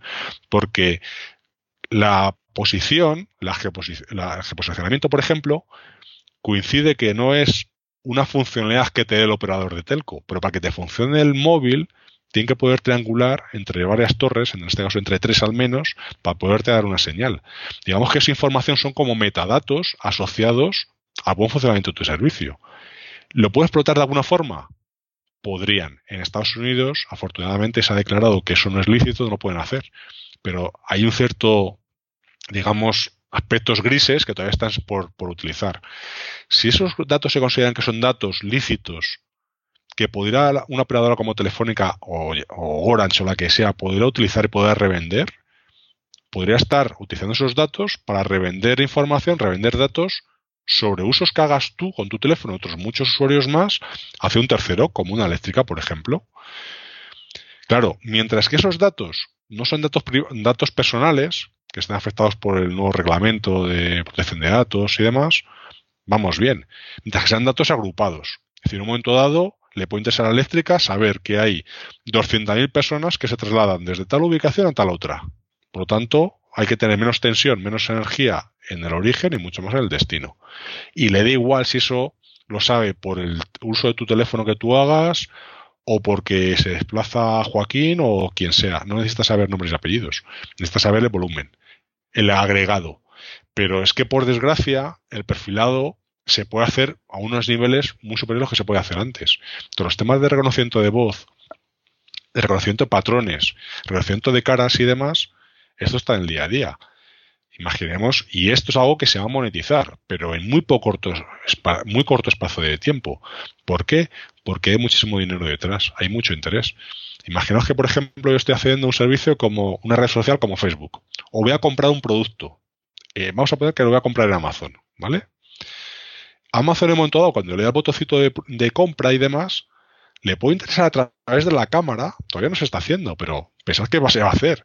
Se puede a través de la cámara ver mi sensación. Sí, sí. Si estoy contento, si no, el patrón de compras de sus usuarios. Y eso puede hacer Amazon, un Zara o un quien sea. Es decir, no solamente es que yo le diga me parece bien dándole un botón y que cuando me pregunto en una encuesta yo tome la decisión de, de responder a la encuesta.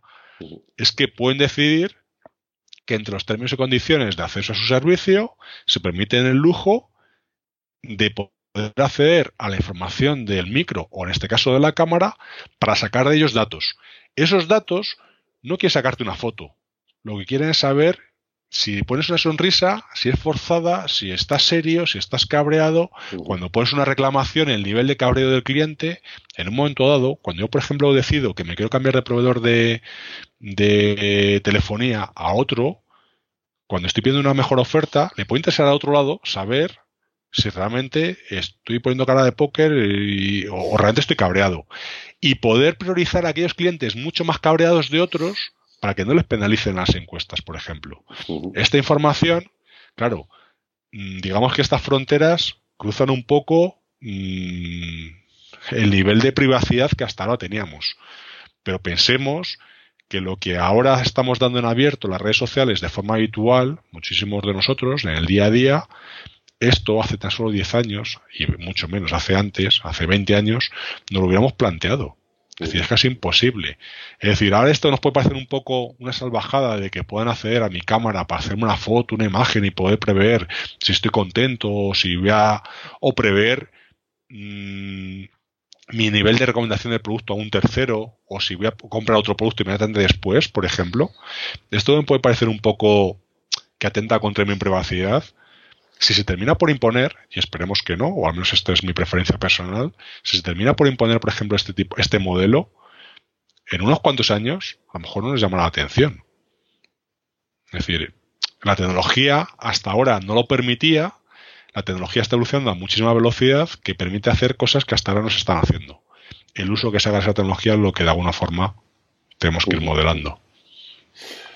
Muy bien, Víctor. Apasionante. Y, eh, de hecho, hay el tema también de, la del reconocimiento antropomórfico también. Es decir, la manera con el que uno camina, eso también lo han, lo han acotado los chinos en ese sistema de, reconocimiento facial y, de movimiento de manera de caminar e incluso de simular caminar distinto a lo que caminas normalmente. Es decir, eh, unas cotas de, muy altas de nunca vistas hasta ahora.